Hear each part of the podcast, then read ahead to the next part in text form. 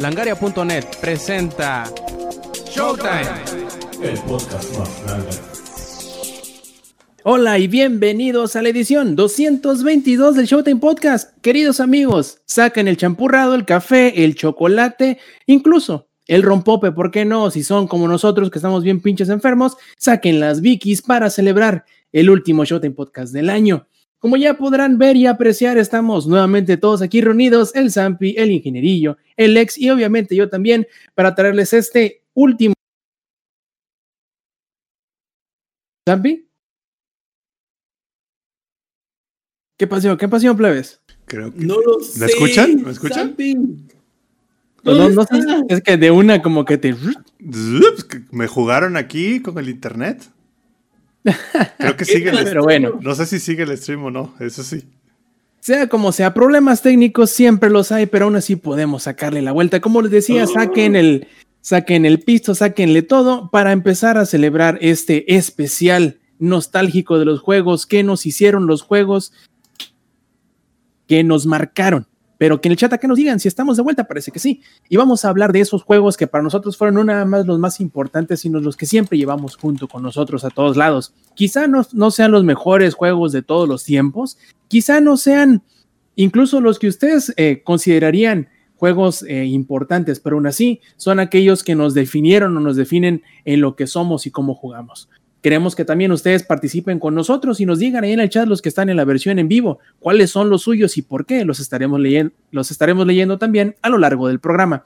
Y como es un especial, al igual que el de la semana pasada con Cyberpunk, no tendremos noticias, no tendremos este, las otras secciones, solamente la sección eh, principal o mejor dicho, el tema principal que es el especial de, de, retro, que lo haremos ahora un poquito diferente a lo que, a lo, que lo han hecho otros programas. No es simplemente hacer un recorrido eh, por los años, consola por consola, plataforma por plataforma o generación por generación, sino simplemente aquellos juegos que para nosotros son los más importantes. Pero antes de empezar, hay que presentarnos bien y hay que empezar esto como se debe y como se hace, pues preguntando cómo han estado ingenierillo. ¿Cómo estás?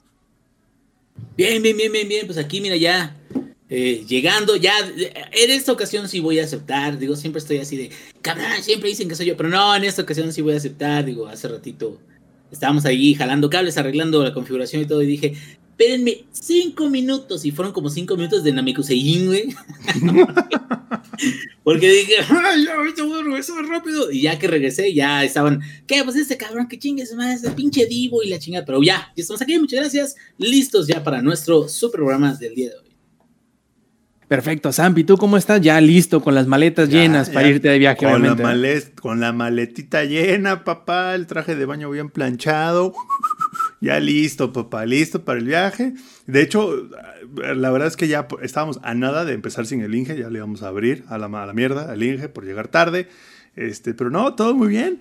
Hoy oficialmente, bueno, mañana, como lo quieran ver, comienzan mis vacaciones de uh, 20, 20 días. Así que. ¡Wow! Así que ahí les voy con mis 150 horas de Cyberpunk 2077. Como ese tal ingenierillo que está bien, pero bien trabado con ah, el Cybercholo. Puro, puro FK, güey. Lleva, lleva 60 horas de juego y no me has avanzado como el 10%. No, y es que me he dedicado mucho a hacer cosas que no están tan focalizadas. Por ejemplo, como, como eh, hacer la tarea de los niños, lavar el baño, barrer la casa, trapear. ¿A qué hora trabaja el Inge, güey? ¿A qué hora trabaja el Inge? Es algo que yo quiero saber. ¿Cómo lo hace? No, el, es, el Inge wey, no trabaja, padre. Es Eso es lo que le pregunta a su jefe. Chambea, güey. No, no, no, no. no. Por cierto, que lo estoy viendo. Si me está viendo, ok. Ya, ya tengo el reporte que me pidió hace dos semanas. No, este, ahorita tengo eh, vacaciones. Y bueno, es un albur, pero las vacaciones las utilizo para hacer todo lo que no hago cuando estoy en, en, días de trabajo. Entonces, ahorita no he tenido mucha chance de darle así, sí, sí, sí, bien, bien, bien. Pero cuando he entrado, por ejemplo, como dice Zampi, tienes, no mames, 60 horas y puro FK. Sí he tenido bastante tiempo a FK, pero no me enfoco en muchas misiones, sino que de repente digo, voy a caminar un rato. Ya voy caminando y hago de los eventos, pero no los hago enfocados en una sola zona. Mejor salta a caminar ahí en la colonia, ¿qué falta que te hace, güey? Ya sé, ya el corazón ya lo tengo así, cabrón. Pero este, te digo, tú, por ejemplo, ya sacaste el de Watson. Ya. Yo he sacado, yo creo, los mismos que tú, pero en todas las zonas. güey. o sea, me voy un ratito a WhatsApp, un, ra- un ratito a Japantown, entonces, entonces. Pero bueno, sigamos, sigamos, sigamos, porque si no nos vamos a tardar aquí. Por cierto, el comentario manchado de Minoc y solo porque es suscriptor Prime lo vamos a hacer para saludar a Alex, los que están en la versión. Así point, es. Los que están viendo la versión en, en video y, y ahorita en vivo comprenderán cómo está el Bulbasaur más hermoso de Showtime Podcast. Lex, ¿cómo andas? Pues hermoso, mi pana. Eh, aquí ando, aquí ando, ¿cómo están? Eh, ¿Qué onda, gente? ¿Cómo están? Bienvenidos a todos. Eh, pues sí, estoy, estoy emocionado porque hace ya mucho tiempo, o sea, que, que no tocaba ese tema de los videojuegos y cómo empezó todo y así, entonces está, está muy chingón. Y bueno, aquí me estoy chingando un pan tostado. Este, para los que quieran pan tostado, aquí hay pan tostado. La marca que nos quiera patrocinar de pan tostado, mermelada y chocomil, bueno, de hecho con chocolate, porque ahí está un, eh, puede patrocinarnos con mucho gusto. Yo, yo nada más tengo una duda. ¿Sería Bulbasaur o sería Venusaur? El ex? Es Venusaur. Yo creo que es Venusaur. Venusaur. Yo creo que Tendría eres Venusaur Venusaur. porque ya estás más grandecito. Y cachetón, güey, así Ya. ves. Es un- Así es. Ya, ya, sobrepasado por y, ya la traigo, vida. y ya traigo la, la palmera aquí en la cabeza, güey. Va a decir Alexis, también la joroba es la, la, la chingadera que trae acá en la espalda y bueno. Compa, No, joroba nada, mi te pana. están destrozando en el chat, compa. Es porque, en el, es, es porque aquí en el, en el stream no puedo poner mis piernas de bicicleta, güey, pero bueno. Te Es lo único nos que banean me queda. Porque nos banean. Si eso se para el OnlyFans, acuérdense. El código de, de- El de vestimenta, güey, ya, ya lo exige. No ya no, no puedo ser streamer chichona, ya, ya no puedo ser streamer chichona. Y hablando de chat, plebes, acuérdense que si quieren participar con nosotros en la grabación del Showtime Podcast en vivo, pueden hacerlo todos los martes a las ocho y media de la noche, hora de la CDMX. ¿Por dónde? Pues por twitch.tv, diagonal langaria. Y antes de empezar ya de bien y de lleno con lo que es el, el especial de esta ocasión, es muy puntual y muy necesario avisarles que las próximas dos semanas no habrá grabación en vivo de Showtime Podcast, incluso no va a haber Showtime Podcast tal cual, así que nos veríamos después de terminar este hasta el día 12 de enero, martes nuevamente, como les digo, ocho y media de la noche. Aquí los veremos de vuelta, los vamos a extrañar, como ya les habíamos adelantado, pero aquí los veremos de vuelta. Ahora sí, empecemos, plebes, ¿qué vamos a hacer? Tenemos una pequeña lista que cada quien, eh, o cada uno de nosotros, mejor dicho, eh, eh, ¿cómo, decirlo? Aportamos nuestros propios eh, juegos que nosotros pensamos que son los más importantes para nosotros e iremos uno a uno desmenuzándolos de por qué es importante y por qué no, qué marcó para nosotros, qué gusto nos dio, o vamos, por qué son esos juegos que están en la marquesina para nosotros, que si pudiéramos los besáramos en este momento, pero como no podemos en la mayoría de los casos, pues bueno, nos quedamos con las ganas y simplemente les aventamos el, el beso del chef, así de chula de juego. Empecemos. Zampi, ¿por qué no? Dinos, ¿cuál es el primero de los tuyos? Uy, antes de decir cuál, porque tengo tres juegos en... Tenía una lista como de 33, pero dije, no, ¿sabes qué? Vamos a hablar nada más de tres. Pero algo que se van a dar cuenta es que todos los juegos que yo voy a mencionar, todos y absolutamente todos, son del Nintendo 64. Los tres. Escogí tres de entre mis 30 opciones y los tres son del Nintendo 64. La razón por la cual son de Nintendo 64 los tres, no es porque yo nunca haya tenido el Nintendo, ni el Super Nintendo, ni el Xbox, ni el GameCube, ni nada de esas cosas. Simplemente, la razón es una razón muy sencilla. El tipo de juegos que a mí me gustan, como nuestros suscriptores y escuchas sabrán, es carreras, shooters y la combinación de los dos, ¿no? Entonces es como ustedes saben, el Nintendo y el Super Nintendo pues no tenían este, sticks análogos. Eran consolas sin stick análogos, ¿no? Entonces el Nintendo 64 fue toda una revelación para mí, güey. El Nintendo 64 para mí fue así como de... Juegos de carreras, güey. Juegos de disparos en 3D que aparte tiene movimiento análogo. No, no, no. Ya me volví loco. Así que mis tres juegos son de Nintendo 64, ¿no? Y ya expliqué la razón. Ahora voy a hablar del primero de la lista que para los que no lo sepan y para los que no nos conozcan, es probablemente, según yo, está en el top 3 de los juegos más vendidos de Nintendo 64. Y no es nada más y nada menos que GoldenEye 007 o 007 GoldenEye, no recuerdo cómo es el orden del juego, ¿no?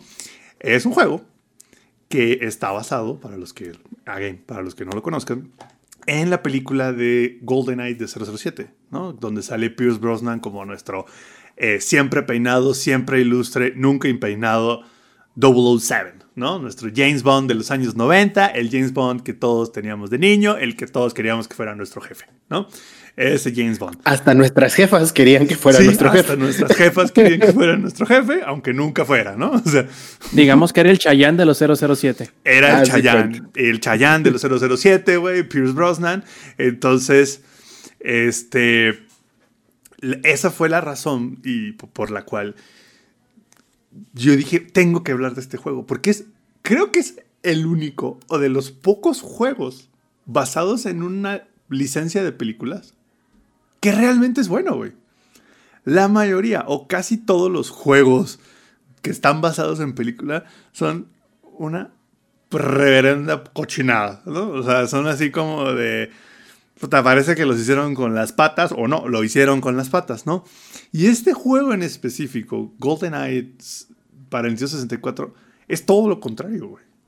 Creo que hasta en partes es hasta veces hasta mejor que la película. Y eso que la película es muy buena, ¿no? Si no la han visto, dense. GoldenEye, chulada de película de 07, ¿no? Entonces dije, güey, lo tengo que mencionar por varias cosas. Uno, es probablemente el único juego de películas que realmente dices, güey, está perrísimo. Ojalá la película hubiera estado igual de buena, ¿no? Que esta madre. Una, dos, es de los primeros juegos, no el primero, pero es de los primeros juegos en los cuales tienes total y absoluto control de tu movimiento en 3D. Los enemigos están en 3D y tienes un stick análogo para moverte y, puedes apuntar con el stick análogo. Para los que no lo recuerden, el juego tenía como una especie como de semi apuntado automático en donde si tú apuntabas cerca de donde estaba el enemigo, como que el güey giraba el, así que giraba el arma y le apuntaba en automático. Pero además, si ustedes apretaban el trigger eh, superior derecho, podían apuntar con el stick de, de manera pues, free. Entonces era un juego increíble. Aparte, también fue uno de los primeros juegos en tener el famosísimo Strafe, que es de caminas de lado y vas disparando. El juego tenía niveles abiertos en los cuales tú podías explorar, ¿no? Todos los niveles y podías... Tenía varios objetivos, güey. Varios objetivos, güey. Estamos hablando de un juego con varios objetivos dentro de una misión. O sea, el objetivo no es... Ve aquí, pártale su madre, güey. No, güey. Hay objetivos, hay varios. Y aparte, dependiendo de la dificultad, tienes más o menos objetivos. Y dependiendo de si qué tanto explores el nivel, puedes hacer objetivos adicionales. Y esos objetivos adicionales te desbloquean cosas adicionales en el juego. Y es uno de los pocos juegos que se siente, güey. Se siente realmente James Bond. Porque no solo era la historia de GoldenEye, sino que aparte tenía un set de misiones adicionales que las desbloqueabas después de que terminabas la campaña, en el cual desbloqueabas misiones como, digamos, clásicas, güey, de 07, inspiradas en Moonraker, inspiradas en, este, ¿cómo se llama? En Goldfinger, güey, no, no, no, una chuladísima. Traía el famosísimo Golden Gun, traía el reputo enano de mierda de Odd Job, ¿no? Entonces, es un clásico instantáneo, güey. Clásico instantáneo, así. Lo jugué puta, infinidad de veces, lo pasé en todas las dificultades, evidentemente. Ah, Güey, desbloqueé todo del juego. Puta, era una chulada. Y como dicen en el chat, hecho por el RAR chingón, ¿no? Cuando RAR era así como de, "Güey, una, somos los, los top of the game. Y aparte ahí les va algo curioso. Es un juego que nadie en RAR quería hacer. Nadie, güey. Nadie quería hacerlo, güey. Y es un juego que empezó su development dos años antes de que saliera el Nintendo 64. Entonces su development ni siquiera tenían un Nintendo 64 el cual usar para, digamos, probar el juego. Y de hecho, algo curioso, el juego se desarrolló usando el control del Genesis, güey. Porque no tenían ni siquiera, no siquiera sabían cómo iba a ser el control del Nintendo 64. Entonces fue como half-ass baked. Los desarrolladores, la mayoría nunca habían hecho videojuegos, o sea, la mayoría, creo que solo uno había trabajado en Killer Instinct, todos los demás, casi que se agarraron a los, a los becarios, güey, de Rare, y le dijeron, órale, cabrones, pónganse a jugar, a hacer esta madre. Y es increíblemente bueno el juego.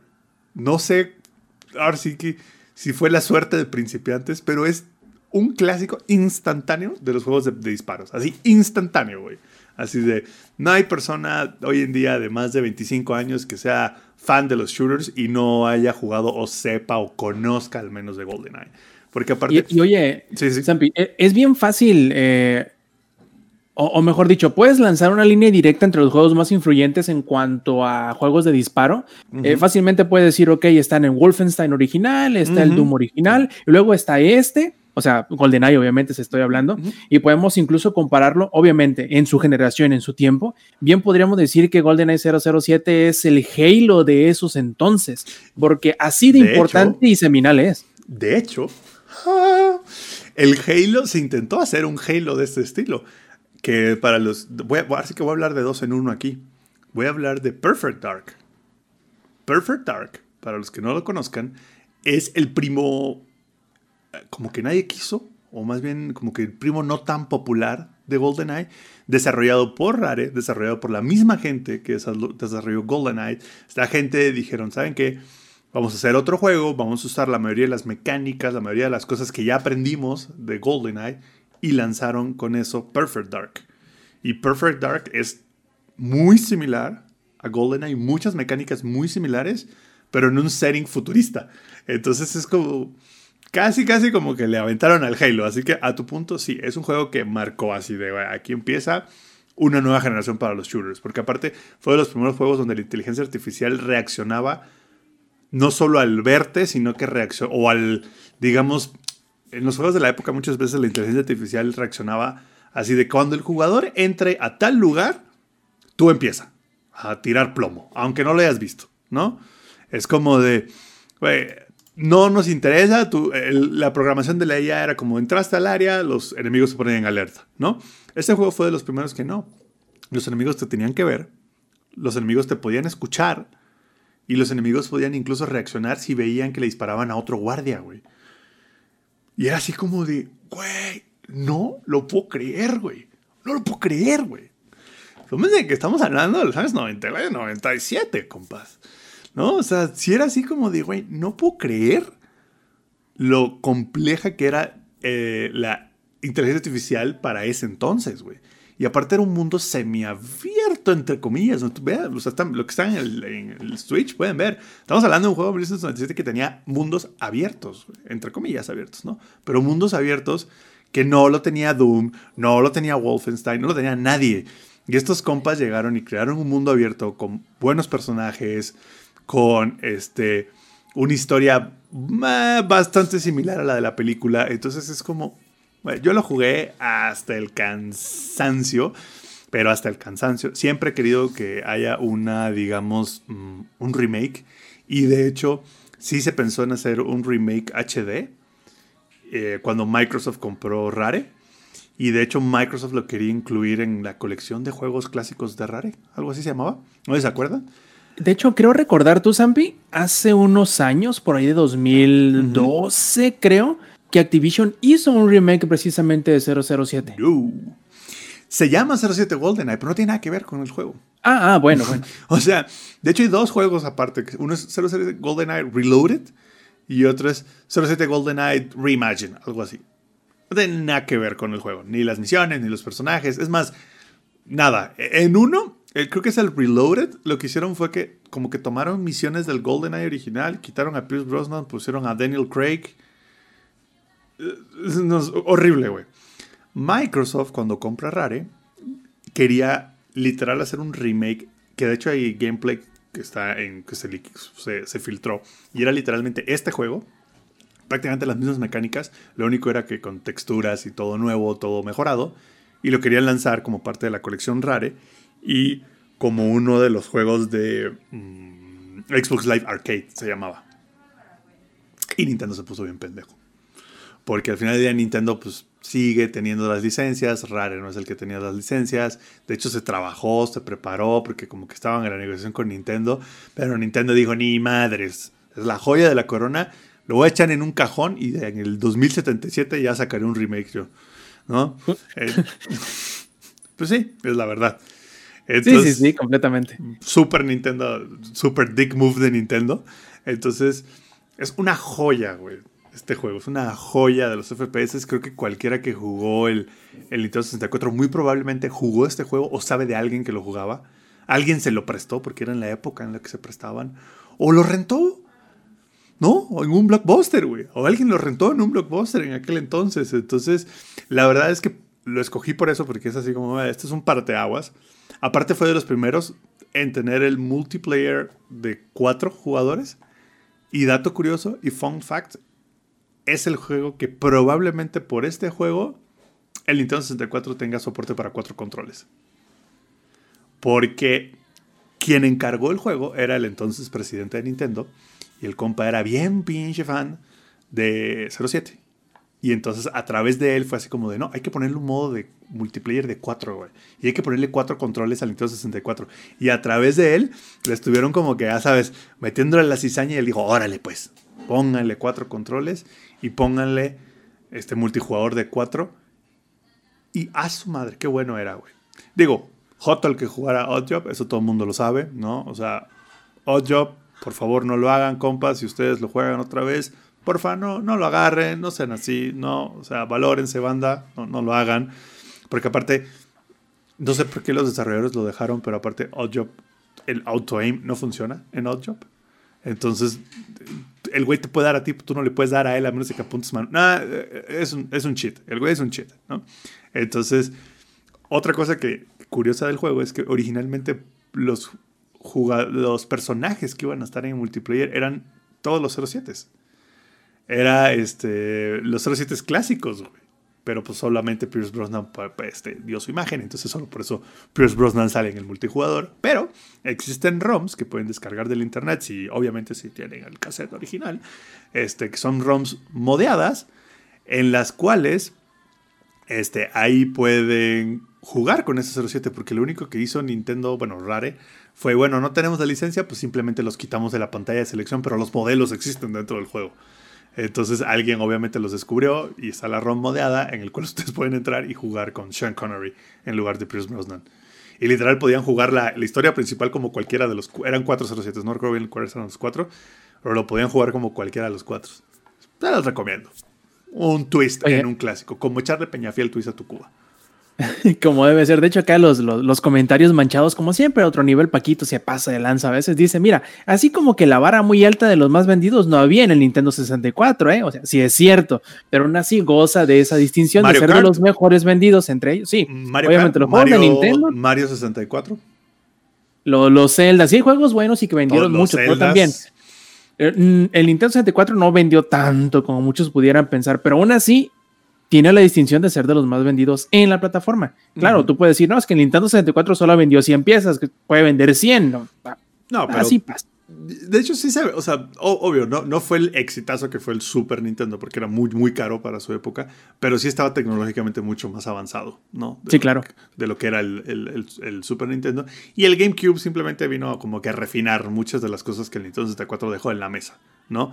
Pero bueno, al punto de poquito, Puede que tenga razón, pero no le quita que sea un juegazo, una influencia muy cañona en, los juegos de hoy en día. Y aparte, como bien mencionas, poquito, Perfect Dark Zero era una y es una absoluta porquería. No lo compren, no lo jueguen. Yo lo, yo lo tuve en, entonces, en Xbox 360, horrible, súper. La, la IA hacía trampa para empezar. Pero nos acaban de anunciar que viene otro Perfect Dark en 2021. Maybe no está tan de la mierda, ¿no? Así es. De, hecho, acá también nos comenta eh, Lick Dalore. Los que justamente lo que tú decías, los que jugaban en el multiplayer con Oddjob tienen un lugar especial en el infierno. Completamente de acuerdo. Y también Lick Dalore nos dice: uno de los juegos que más me marcaron fue precisamente Halo 1, hablando de para PC. Todavía me acuerdo cuando lo pasé con el ingenierillo por turnos y en legendario en su casa. ¿Cómo la ves? ¿Cómo la béisbol? Uy, eso sí es un clásico, compadres. Y, sacando el bronce, y sacando el bronce del, del, del, del, este, del ruquillo, dice el, compadre del ingenierillo, el necrodeck, que yo aún lo tiene todavía, dice que él todavía lo tiene ahí junto con el Perfect Dark, así nomás, así nomás de rucoide. El, el, original de GoldenEye? Sí, güey, lo, debe tener así en una cámara de vacío para que no se le deshaga el contacto con el aire, ¿no? Y espérate, yo le, yo le decía a mi compadre, digo, porque somos amigos de toda la vida, yo le decía, ya véndeme esa pinche consola, cabrón, porque yo quiero jugar los juegos y no, cabrón, era de cuidarlo así, creo que tiene una cámara hiperbárica, güey, donde lo sella, güey. Y, así, no, no, no, no, no, y mi compadre está cabrón ahí, los tiene ahí en, en al vacío y todo para que no se desgasten, pero no, eh, hasta eso siempre los cuidó mucho, muy, muy bien. Y el que sí ya me tocó jugar un poquito más con él fue ya el Xbox 360, pero ya fue más adelante. Pero no hay, eh, sí le creo de que tenga todavía su, su este, Golden Eye. No, no sé yo, no sé yo, pero yo, yo escucho en, en la voz del ingenierillo un poquito de celos de que el compadre cuidara más al 007 que al otro compadre. O sea, no, no, no sé, yo, yo eso escucho hasta acá. Siempre, güey. Jamás he llegado a, superar el amor que tiene por sus aparatos. Jamás. Y hablando de, amor, a ver. ¿eh? Aguado, güey. ingenierillo. Ay, ¿eh? te pasas, ingenierillo. A ver, ahora va tu turno. ¿Cuál, ¿Cuál es tu primero en la lista de los juegos que te marcaron? A ver, mira, yo creo que, el primero, eh, hay, hay, dos que son muy importantes. Eh, este en particular creo que incluso tiene, tiene, tiene relación con, con hasta los streams que he hecho recientemente, pero también tiene su historia en el hecho de que en ese entonces no, no había, no existían juegos de ese género, que es Diablo 1. ¿Sí? Diablo 1 eh, salió, híjole, en el 98, creo, 97. Este, deja ahí, Google, 97. Bueno, Diablo 1 eh, es el, pues, todo el mundo sabe que es de Blizzard, todo el mundo sabe de que hubo Diablo 2 y que ahorita Diablo 3 ingenierillo cada que puede este, streamear con su compadre, este, las fisuras de, de Diablo 3. Pero Diablo 1, fíjate que lo que me sorprendió mucho es que cuando salió, todavía no estaba todo este sistema de plataformas y de distribución de videojuegos. Nuestro, nuestras plataformas de videojuegos en ese entonces era el Tianguis, el señor gordo que tenía un montón de CDs ahí apilados, y, y tú ibas como chamaco acá puberto y, y ahora a ver cuáles, a ver cuáles trae. Y siempre te decían, nombre, ese está buenísimo, cabrón, pinche juego feo. Pero uno de los más populares de ese entonces era eh, Diablo de Blizzard y cuando y también de este StarCraft, por ejemplo, también buenísimo. Pero Diablo lo que me gustaba era precisamente eh, eh, los gráficos para mí en ese entonces eran como de ¡Ah! no manches, buenísimos y ahorita los ves te quedas ay cabrón si estaban medios gachos. Pero este era la forma en la que te daba dos cosas, una historia tétrica en un videojuego. Pocos juegos había que tuvieran historias tétricas que se fijan, no son historias de horror o de, de jump scares, de, no sé, este, como tipo, como fueron saliendo los Resident Evil y todo, sino como historias dark, darketas, ¿no? Y uno cuando está así todo chavito, que sientes así como medio emo en general. Ah, gracias por, por el, el gameplay, Zampi. Eh, producción. Uno, sí, producción, producción, producción, gracias. Eh, y uno cuando está morrido te quedas, es que no man, qué metal, ¿Eh? Así, it's so fucking metal, güey. O sea, así como bien chingón. Y luego las, las, este, eh, las historias que daban, eh, cómo ibas subiendo de nivel y, tenías que hacer utilización de las eh, pociones. Y, y, creo que lo que más me sorprendía en ese entonces, que como que no me cabía en la cabeza, eran dos cosas. De que el juego tenía loot aleatorio y que los calabozos eran generados eh, aleatoriamente también, que eran procedurales. Claro, como era un juego de hace muchísimo, al ser procedurales, pues también había veces de que hacían unos cuartos que no se podía entrar, güey. Y en algunas ocasiones bajábamos un piso donde había 50 pinches, este, ¿cómo se llama? De esos machos cabríos. Que ¿Cómo se llaman? Lunáticos le llaman en, Diablo 3. Y, bien, bien enferrados los compas ya. Sí, sí, sí, sí, sí, y, te quedas, y pues, ¿qué tenías que hacer? Pues ahí sí, te, no, no ponías una queja, güey, una, este, class lawsuit, güey, en contra de Blizzard, ahí te quedabas, es reinicio juego, cabrón. Es así como, como, como, como, digo, como los juegos de antes, era como, una vez impreso en el cartucho, lo que tuviera, güey. ya te chingaste, cabrón. Y exactamente, pero fíjate que, que lo, lo agradable de, de toda la experiencia era no nada más descubrir un género nuevo, sino eh, también trajo un mundo distinto a los juegos de multijugador. ¿Por qué? yo fui siempre más PC que cualquier otra consola. Por pobre, principalmente, ¿verdad? Pero también porque, además de esto pobre. Es, pero antes de que sigas, Inge, con esto, es irónico porque antes los pobres jugábamos en Sí. PC. Es correcto. Es, incluso yo llegué a Y ahora jugar, los eh, millonetas son los que juegan en PC. Oh, oh, bueno, uh, y yo, papá, ¿no? Después. Papá. O sea, ustedes los millonetas y luego yo. sí, sí, Pero sí, yo. antes, antes el PC gaming era para los plebs. Claro, y sabes, ¿sabes qué me acuerdo mucho? Digo, eh, acordándome más o menos de esos tiempos. Recuerdo que precisamente yo no tenía una máquina para jugar Diablo 1. Yo la máquina que usaba era una máquina que había comprado mi hermano con la que jugaba Doom y, y este, incluso llegó a jugar FIFA 98. ¿Se acuerdan de FIFA 98? Inge, cuando, te- cuando tenías en el escritorio todos los iconos, güey, los iconos en, en 16 bits, güey. Sí, así de- sí. el Age of Empires todo culero el icono ahí, no, no sabía si era, si un No, casco, una piedra, o quién se quiere el Pero ahí te va, ahí te va, deja de eso. El, el, eh, eh, cuando yo les dije a mis amigos de secundaria, bien orgulloso, yo juego FIFA 98 en la compu, güey.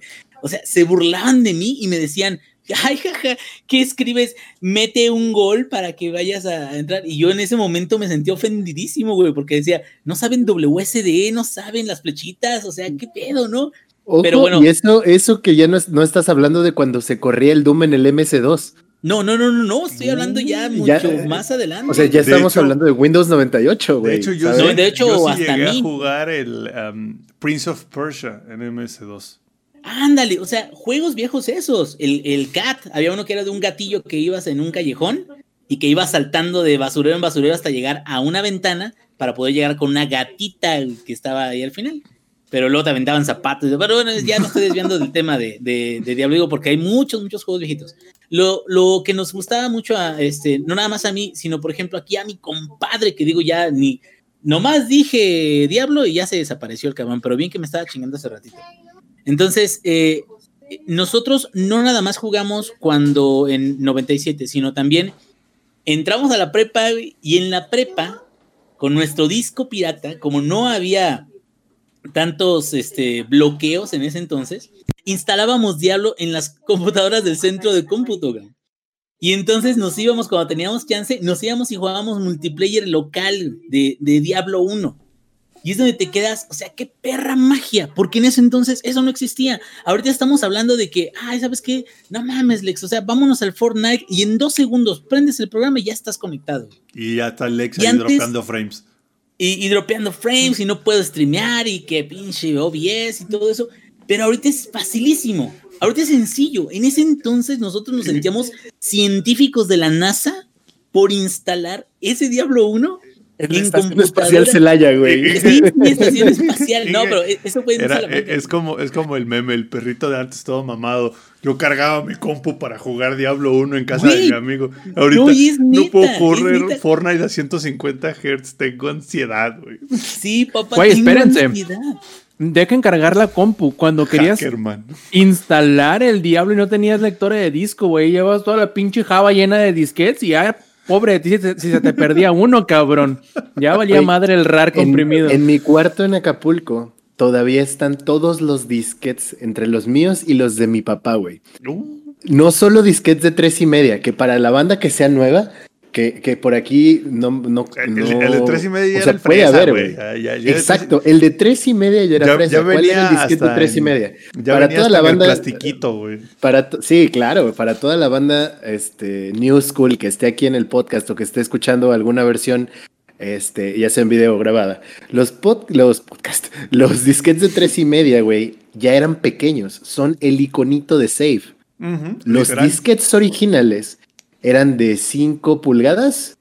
Sí, Era ¿no? una madre enorme, güey. Eran. Era, era un, era un cuadradote, güey, del tamaño de una, de una cinco un libreta. cuarto, güey. Cinco un Cinco cuarto. un cuarto, Así es. y- Era cinco un cuarto. Y eran blandos. suavecitos, güey. Exacto. Eran, eran como una opalina. Eran como si pegaras tres hojas opalina en una y le hacías así. E- Era más gruesa una cartulina Kodak. Para los que les tocó usar cartulinas Kodak, este, eh, era más gruesa una cartulina Kodak que esos disquetes. Y mi papá en Acapulco todavía tiene disquetes de tres y media y de cinco un cuartos. hacía nada. de Que ya cuando llegue mi momento de hablar, Y hablaremos de eso. No, y precisamente, precisamente, eh, Lex, eh, era una novedad, era de los primeros medios eh, populares en CD, el, el, Diablo, o sea, era de, de así como de, o sea, ya, ya, ves que salió el CD hace que tres, cuatro años, güey, o sea, es una novedad, es, qué chingón, porque los discos de tres y media, tú ponías tus, es más, hasta en la preparatoria llegamos a llevar discos de tres y media porque pues no había medios más fáciles, uh -huh. o, el, el, fresa del, de la clase tenía quemador, ¿verdad? De CDs. Pero si llevabas discos de tres y media, era válido el pretexto de decirle al, al, maestro, no, es que no lo agarra, es que no abre mi trabajo, profe.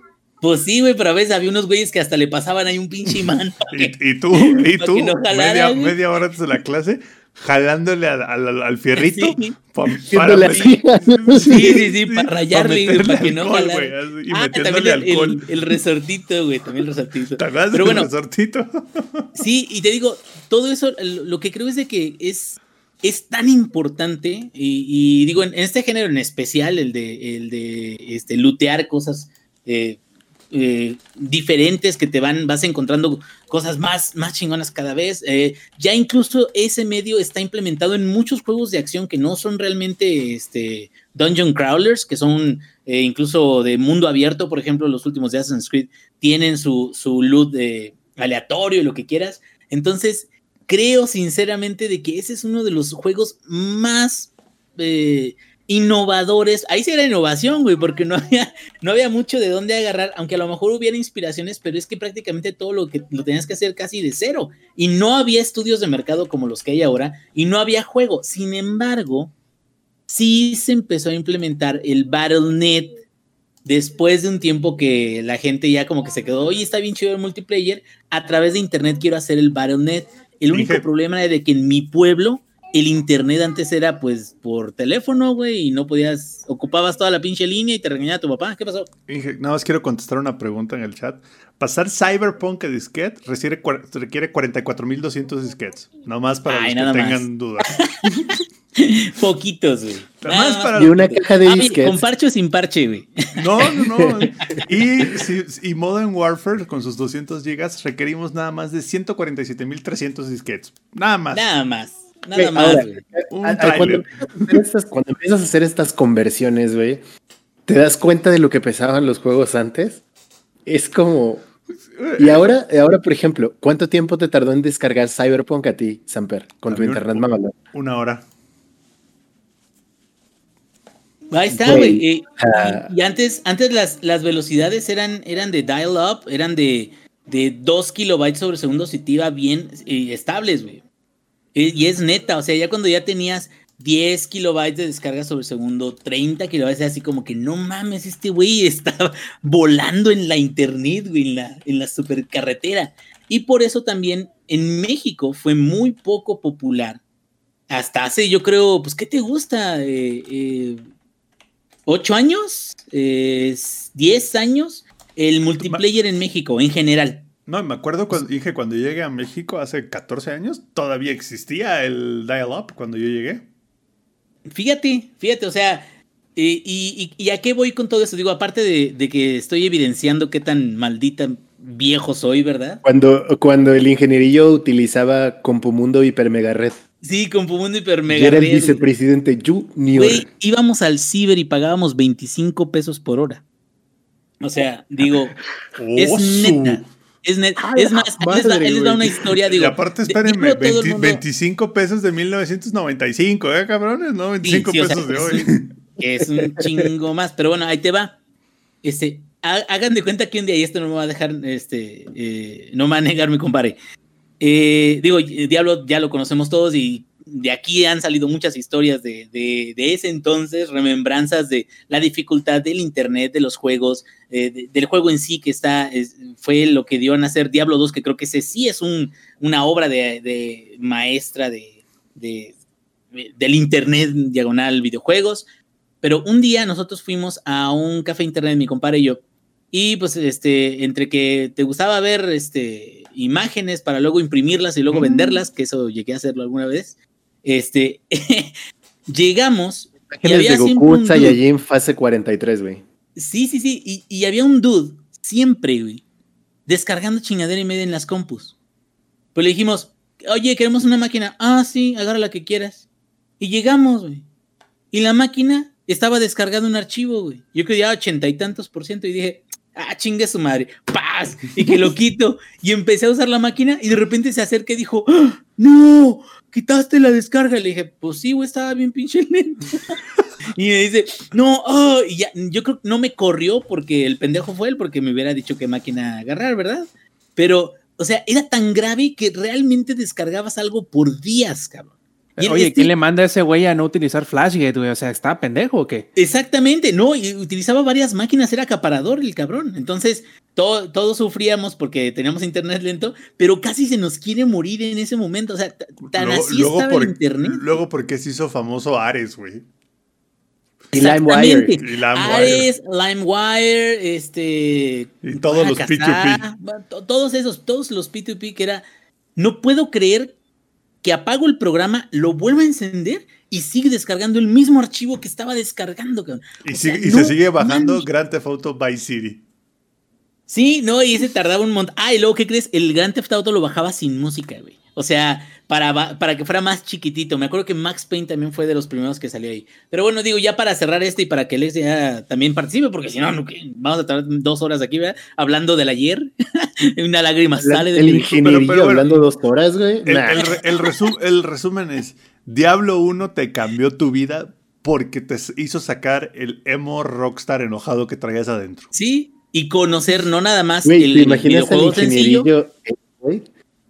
Flaco ¿Qué? y con pelo largo, güey. Al edgy, güey, sí, al sí. ingenierillo mamado edgy, güey.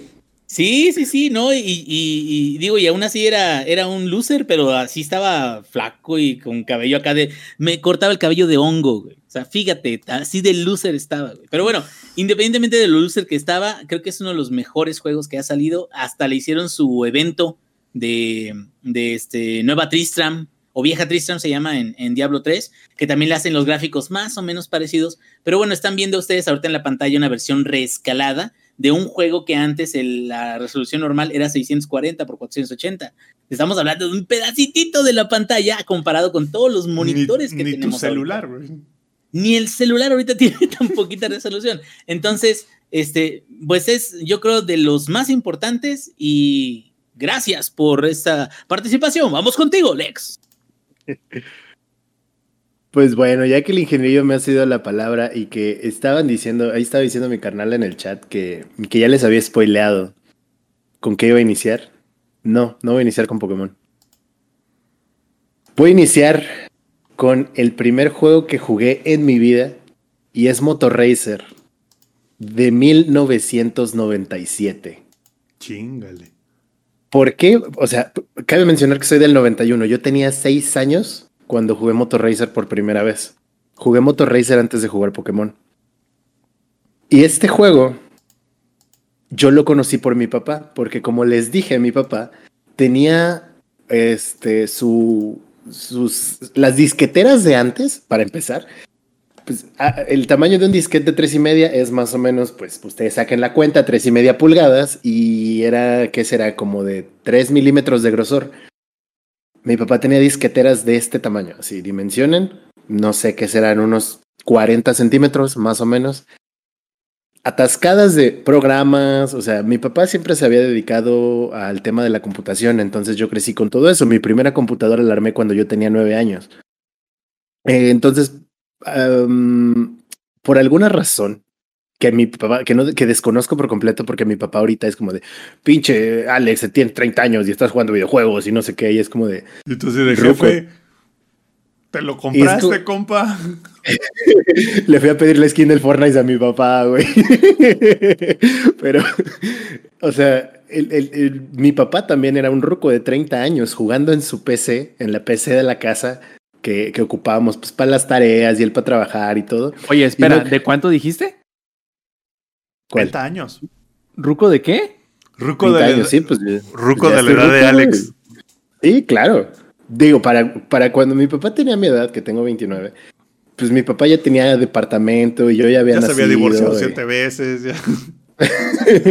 y pues yo tengo un Michi, ¿no? yo tengo un. Que te Y una computadora, güey, que me odia además. Si pudiera asesinarme mientras duerme lo haría, ¿no? Este, y Caballeros Seguro del Zodiaco. sí, no lo dudo.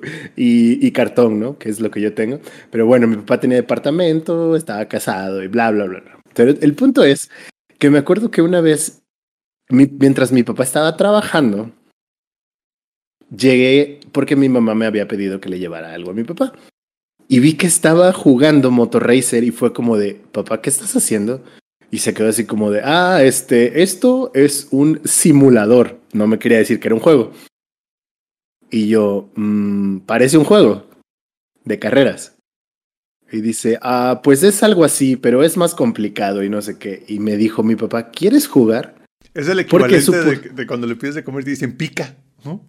Ajá, e-, era, era el equivalente. pica un chingo, ¿eh? Así. Y ahí no te puede hacer pendejo porque pues está conectado al teclado y al mouse y solo hay un teclado y un mouse. No hay manera de que lo conectes a otro.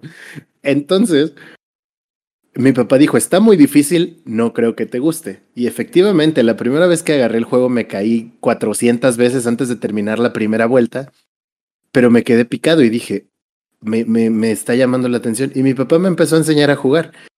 Y ahí empezó a limitarme, ¿no? Como de, no vas a poder jugar más de una hora. Y él estaba ahí y me veía y me iba ayudando. Y él me iba guiando y jugábamos juntos. De hecho, es el único juego que hemos jugado juntos alguna vez. Conforme fui creciendo y le fui metiendo más al tema de la computadora, porque todavía existe ese disco, porque ese ya venía, en- ya venía en CD. Mi papá todavía tiene el CD, todavía tenemos el CD de Motorracer en Acapulco, así como tenemos varios CDs de enciclopedias para los que se acuerdan de Encarta, este, y otros jueguillos que teníamos por ahí. Todavía, todavía los tenemos guardados en Acapulco. Instalé Motorracer nuevamente, un poquillo más grande, ya que me había metido al mundo de los videojuegos, ya después de Pokémon, ya tenía como nueve años, que no es mucho de todos modos, pero ya te empieza la curiosidad por todo esto. Y empecé a jugar solo y fue como, no sé, o sea, me marcó mucho Motorracer porque es mi primer videojuego, el primer videojuego que jugué y es el único videojuego que he jugado con mi papá. A pesar de que mi papá está en contra de todo esto, por alguna extraña razón no entiendo de dónde viene como ese hate de repente hacia este tema, porque él también los jugaba. Que le robaste tu juego, güey. Que probablemente odia los videojuegos porque le robé su. Motorracer, güey. Eh, entonces es un juego que me marcó tanto.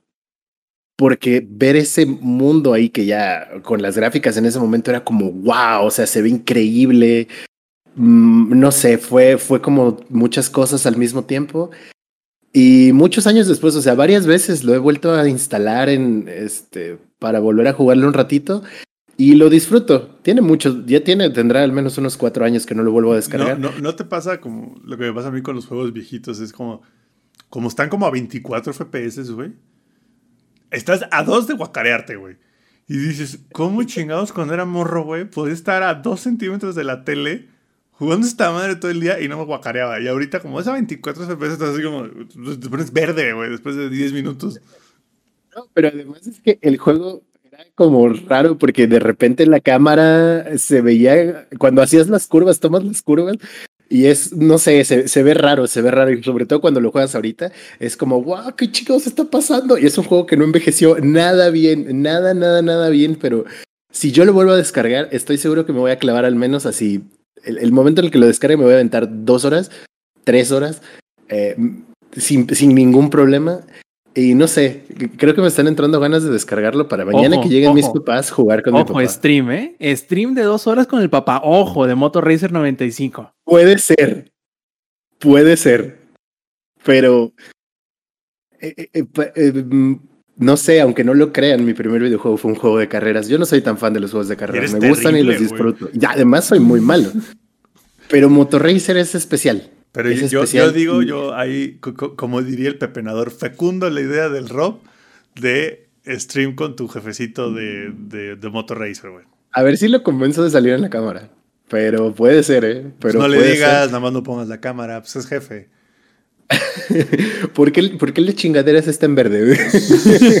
Tranquilo, significa que ya vienen los de la CFE a leer el medidor. Oye, acá nos, nos, nos dice el manchado de cigala, dice, mi mamá también me dice que le baje al vicio. Se le olvida que ella quemó una Atari de tanto jugar. Ojo, está cabrón, está cabrón. Y Lick Dalore dice, ¿podremos intentar esa misma con nuestros hijos? chicle y pega. Dice, de, Yo Está creo muy que difícil, no, está muy Nuestros- difícil. Nuestros hijos, nuestros hijos ya van a ser como los personajes de Cyberpunk. Ya van a ser con el Cyberdeck metido en la Van cabeza, a güey. conectar ya nada más. Sí, ¿no, ya, no, va a estar muy perro, güey.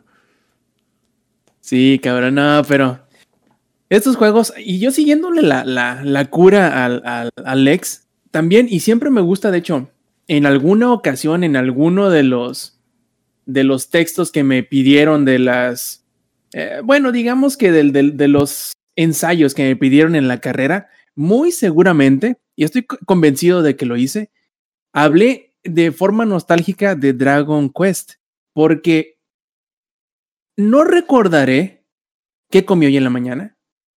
No recordaré cuál playera vestí para ir a trabajar. Pero por algún motivo, me acuerdo muy, muy, muy claramente que yo teniendo que ser a como unos cuatro años, en la casa de uno de mis tíos, mi prima puso su Nintendo y puso un juego en donde veías a un pequeño personaje con con este armadura azul que caminaba entre un pequeño pueblito, se enfrentaba a, algunos slimes o algunos limos y hacía su aventura. Yo no sabía ni qué chingado decían porque estaba en inglés. Incluso si no me falla la memoria, a lo mejor estaba hasta en japonés. Porque en aquellos entonces, en la era del, del primer Nintendo, este, si tenías el, el que era el Atari, bueno, el Famicom, como le decían, podías poner los juegos japoneses de juegos que todavía no llegaban para acá. Entonces, indistintamente, yo tenía cuatro años, si fuese en inglés o fuese en japonés, yo no sabía ni qué chingado decían. No sabías Pero ni leer, se- güey. Exactamente, pues, o sea, no sabías ni qué estabas leyendo, pero se me quedó muy, muy, muy marcado el, el caballero con su espadita y su escudo, los eh, monstruos. Se te olvidó otra vez avisar ir al baño y él sí se le olvidaba, pero lo que no se le olvidaba era Dragon Quest.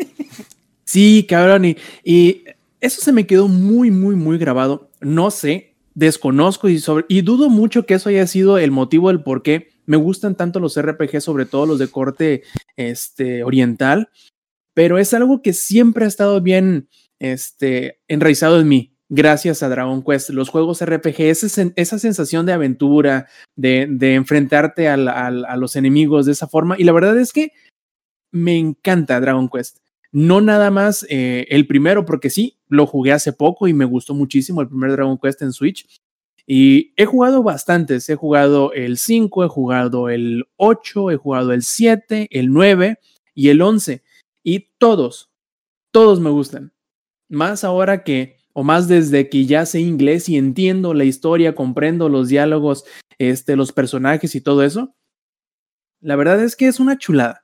Dragon Quest para mí siempre ha sido, aunque es difícil eh, en muchos de los casos, es dificilísimo, es un lugar seguro para mí. Me recuerda a, a, mi infancia de esa forma.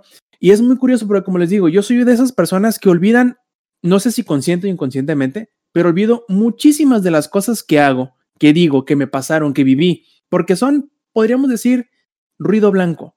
No es algo que en realidad este, interese o me interese o me, me sirva de algo. Pero por algún motivo esa sensación de ese sentimiento de aventura que siempre tuve eh, a causa de ver a mi prima jugar Dragon Quest, nunca se me ha ido. Y siempre, siempre, siempre que, quiero, quiero recordar mis primeros momentos eh, de jugar, lo primero que recuerdo, o mejor dicho, lo que recuerdo más atrás en el tiempo, es Dragon Quest. Es el primer Dragon Quest, que de hecho se llamaba Dragon Warrior, ¿no? Pero es lo que siempre viene en mi mente. Podré no recordar, como les digo, que desayuné hoy en la mañana. Podré no recordar si me puse boxer después de bañarme o no, pero me acuerdo de Dragon Quest bien claramente. Y es por ello que siempre que tengo la oportunidad de jugar un, un Dragon Quest, este, no desperdicio esa oportunidad. Y, y yo creo que es uno de esos juegos que no nada más a mí, porque fue de los primeros y de los que tuvo más auge en aprovechar no nada más los sistemas de batalla, el, el, gigantesco mundo que tienes por explorar, eh, la carretada de, de, equipamiento, armas y enemigos que tienes por enfrentarte, sino que popularizó el setting de, de, la, de la fantasía en Japón. No era algo que por lo general fuera muy llamativo, pero, o, no, no digamos llamativo, quizá no muy utilizado. Y digamos que esa, esa sensación de nostalgia y de, de diseño clásico, de hecho, todos los, los enemigos son idénticos del diseño que hizo Akira Toriyama para, para los monstruos y para los personajes. Se sigue utilizando hasta el día de hoy, hasta el último juego. El limo o el slime, que es como que la gotita de baba, en todos los juegos es el mismo. Este, eh, no sabría decirte, todos los enemigos, todos los, los, monstruos son los mismos, idénticos, siempre lo han sido, porque Akira Toriyama vuelve a hacer los diseños nuevos para cada, cada juego, pero reutiliza, entre comillas, los clásicos. Creo que siempre ha sido como que uno de los ingredientes que siempre ha mantenido, no voy a decirles que vigente porque es un juego muy clásico, pero que siempre ha mantenido eh, popular a la serie es que tú sabes a lo que vas en un Dragon Quest, sabes qué te vas a encontrar, sabes que, que, que vas a ser el héroe, sabes que vas a enfrentarte a ciertos monstruos. La historia no es la misma, obviamente, entre una y otra. Cada juego es muy, muy distinto. No todos tienen que ver entre sí, pero alguno que otro sí. Tiene, tiene cierto tipo de, de sensación de secuela, directa o indirecta, pero es algo seguro, que tú sabes que te vas a encontrar. Es como la Coca-Cola, ¿no? Tú sabes que si quieres una Coca-Cola ahí la vas a tener y vas a ver igual que la Coca-Cola que te tomaste hace cuatro años, aunque la dejaste de tomar. Claro, o sea, a lo mejor después de tanto tiempo de, de dejar de tomar Coca-Cola, se te van a caer los dientes después del primer trago, pero sabes a qué es a lo que vas y cómo te vas a ver. Pero Dragon Quest es eso para mí. Es eh, una sensación que yo sé qué es lo que voy a obtener de él. Y sobre todo siempre me ha parecido muy curioso que es, si no el primero, de los primeros recuerdos en general que tengo de mi vida, Dragon Quest. Y, y es algo muy especial para mí por ello, porque como les digo, yo suelo olvidar muchas cosas, consciente o inconscientemente, porque no son cosas que para mí eh, tengan algún tipo de peso, pero por algún motivo, Dragon Quest sí tiene ese tipo de peso que eh, influye o sirve o tiene cierto peso para mí. Y por ello es más importante todavía, no nada más porque me guste mucho, sino porque es de esos recuerdos que por algún motivo ahí los tengo. Y yo creo que para todos hay un juego de este tipo que decimos, no sé por qué, no podré recordar mi cumpleaños 4, que para muchos sería algo importante, los cumpleaños ya de muy chiquito. No podré recordar a lo mejor cierto accidente que tuve en el cual me quebré un brazo y y me dolió mucho y tardé mucho en recuperarme cuando estaba chiquillo, pero me acuerdo de esta cosa en específico y para mí eso es Dragon Quest. Jale, mi Robs. Como la béisbol. La, la neta, fíjate que nunca fui fan de esos juegos. Y el único juego como que similar, ah, yo creo que era Zelda los primeritos, güey, pero nunca fui tan fan. Porque yo me acuerdo que de chiquito como dices tú, no sabe ni leer, cabrón. Yo decía, pues no sé qué está pasando, güey. O sea, no sé ni qué le estoy picando, güey, ni nada. Creo que, creo que de los juegos que hemos, que, tenemos en lista, creo que este es el más oldie. Digo, yo fui y puse el gameplay del oldie, ¿no? No sé si, si, era este el el que te referías. No, está bien, de hecho, porque ese sí es Dragon Quest. Yo te había pasado el del Dragon Quest 11, porque aunque, como te digo, pero es producción el juego está más en todo, nuevo. papá. Producción está en todo, papá. Así es, no, no, no, hay ninguna queja, pero es justamente lo que iba. Aunque es el juego más nuevo y tiene, no sé, 30 años de que salió de diferencia entre el más nuevo y el más viejo, los diseños de los enemigos son los mismos. El diseño de los personajes de los NPCs es el mismo, así que la, la sensación es, iba a ser la misma. Es un Dragon Quest. Solo que, eh, que ya la cámara no está arriba y no es en 2D. Así es, de hecho, tiene un modo en 2D. También. Tiene un modo en 2D, el modo clásico, pero como te digo, es algo que es inconfundible. Tú si ves una, un screenshot de un Dragon Quest, inmediatamente lo identificas, sin importar si es en 2D o es en 3D o, o sea el nuevo o el viejo, tú lo vas a identificar en chingas. Es, igual como los Gokus. Tú puedes no haber visto Dragon Ball, puede que no te guste Dragon Ball, pero si tú ves una imagen de Dragon Ball, la identificas inmediatamente. Eh, eh, es como Pokémon. También. Pokémon es como, no importa si es el Pokémon rojo o si es el último Pokémon, este, el sable que te tragaste, es, se ven exactamente igual, güey. ¿No? O sea, y es como que muy similar los dos. Por cierto, dice, dice aquí en el chat, dice que, que, él recuerda cuando este, un primo fue a su casa y llevó el Nintendo, el NES, con Mega Man 2, y dice, eso cambió su vida Y a partir de ahí o se le olvidaban las tortillas, o se le enfriaban, o se le calentaba la coca, con tal de estar ahí pegado viendo en la tienda que estaban jugando. Igual, igual dicen, el Super Mario RPG fue el juego que marcó mi infancia, fue el primero que completé y me di cuenta que sabía inglés. Exacto, es cuando dices, ah, nomás sí le entendí algo.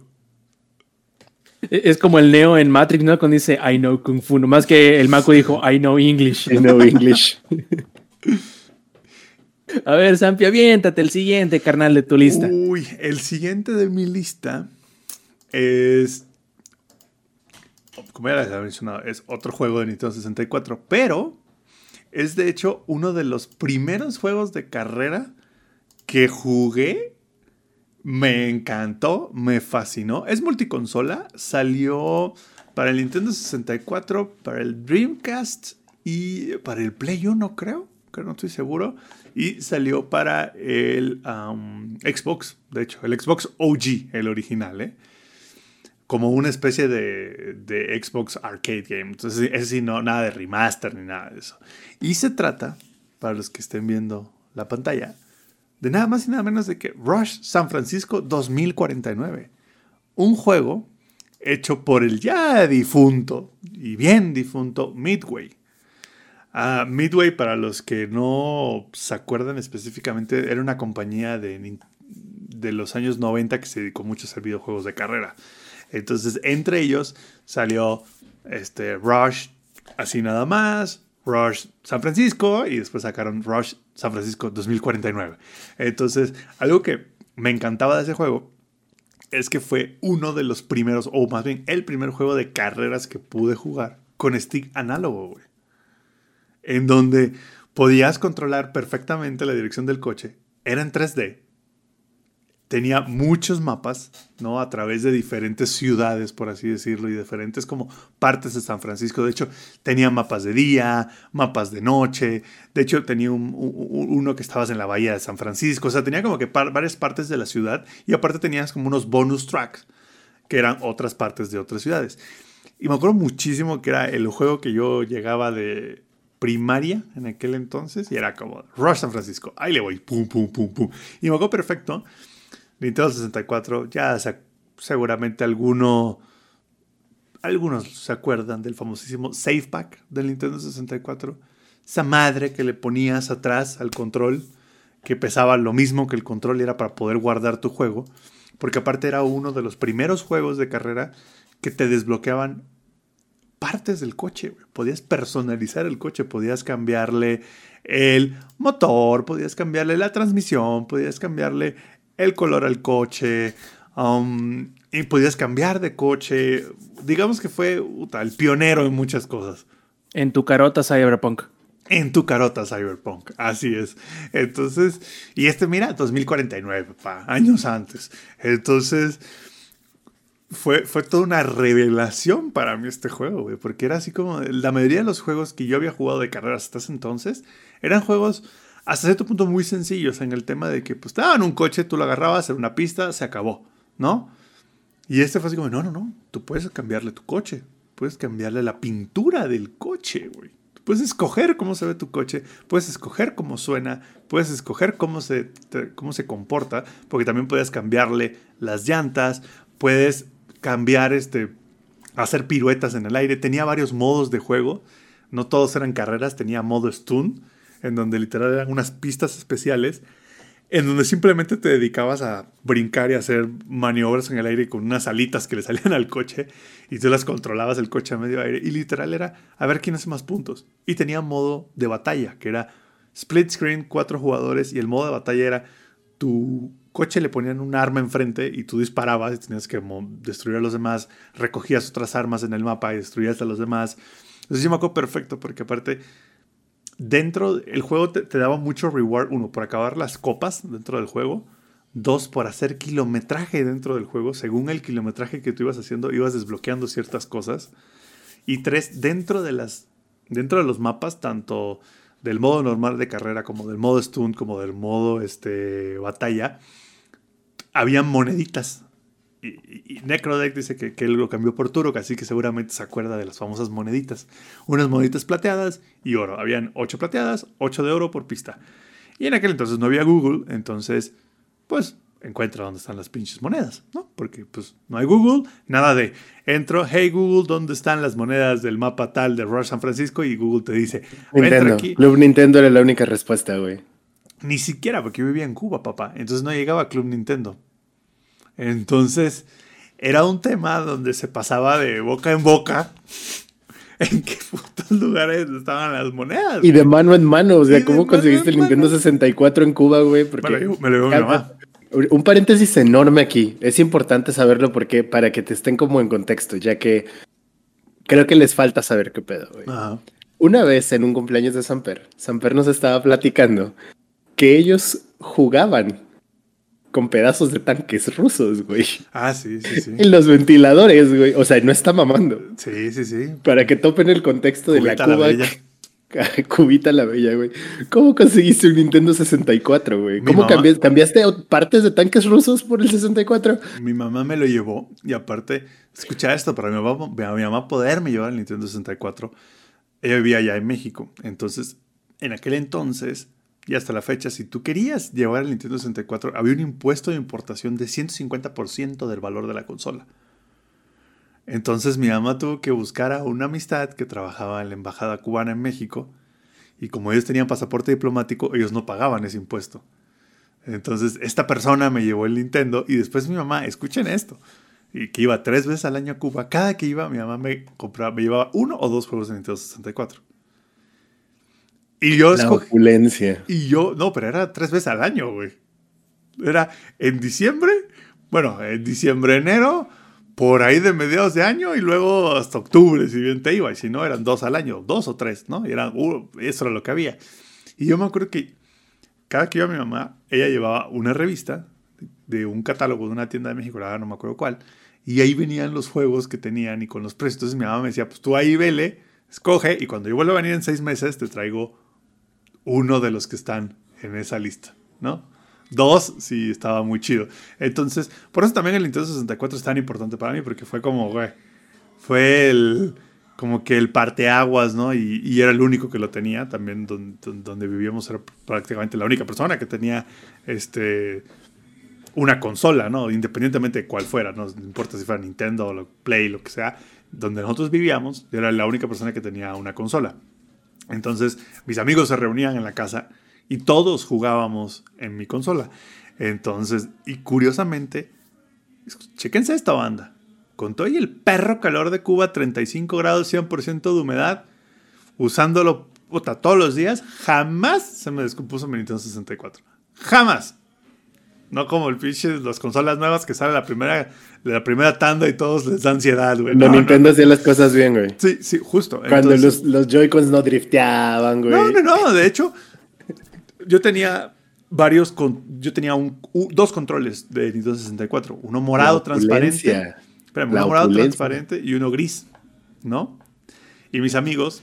Era así como de, güey, pues los otros, ¿cómo lo hacemos para los otros dos controles? Era como de controles prestados. Entonces, si se descomponía el stick, puta, pues tú lo abrías, le, quitabas el stick, le, le pulías, le ponías una gomita, le ponías un pedazo de papel, algo. Un para pedazo que- de tanque ruso, güey. un pedazo de tanque ruso, lo que fuera, para que el stick se mantuviera derecho y no anduviera así como, como cayéndose por todos lados, que le pasaba mucho a los sticks de Nintendo 64. Que el soporte se les partía, entonces el stick quedaba como que flojo, entonces tú lo que hacías es que lo abrías, hasta- empujabas el stick hacia arriba y le metes un pedazo de papel abajo para que el stick ya no se cayera y ahí jugabas, ¿no? Entonces, yo me hago perfecto, güey, que era como era la única persona, güey, que tenía consola, iban mis amigos y jugábamos GoldenEye y jugábamos este juego en modo batalla multijugador de 4, o sea, split screen de 4 en una tele de 18 pulgadas sin escopio que daba toques como su puta madre si te le acercabas, güey. No. Cuando, cuando prende, güey, así el, el sonidito de la estática y los pelitos, güey. Sí, y ahí de ti te acercabas, ¿eh? Porque si daba toques machines esa madre.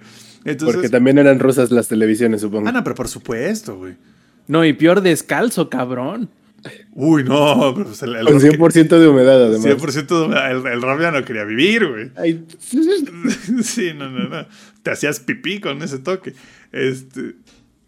Entonces, güey, para mí Rush, al igual que GoldenEye, fue así como de, güey, definen mi infancia porque definen como todos los amigos que hice a través de, los videojuegos, define las incontables horas que estuve jugando esta madre.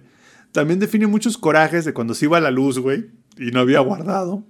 Porque, pues, obviamente, Cuba comunista vean apagones, pues, puta, todas las semanas. Entonces, yo me acuerdo, güey, escuchan esto, yo estuve fácil los dos, tres primeros años que yo tuve el Nintendo 64. Vas, tienes una duda. A ver, a ver, espérame, espérame. ¿Vivo en Cuba o qué chingado? Aquí se va la luz cada semana si es que me va bien, güey, no más. no, pero escucha, escucha esto, Rob. Yo me acuerdo, pero a ustedes se les va la luz porque tienen un chingo de aires acondicionados, güey. Ya se va la luz porque el gobierno no tenía petróleo. Este, un poquito diferente. Yo me acuerdo que aventé los primeros dos o tres años de, de- de- de lo que tuve el Nintendo. Ah, porque aparte el Nintendo 64 lo tuve como seis años, güey. Lo tuve eh, de a partir de como cuarto, quinto de primaria hasta tercera secundaria, güey. O sea, de hecho, yo del Nintendo 64 brinqué al Xbox OG cuando llegué a México. O sea, yo el Nintendo 64 lo tuve hasta un chingo de años. O sea, lo tuve la mitad de mi primaria y toda mi secundaria, ¿no?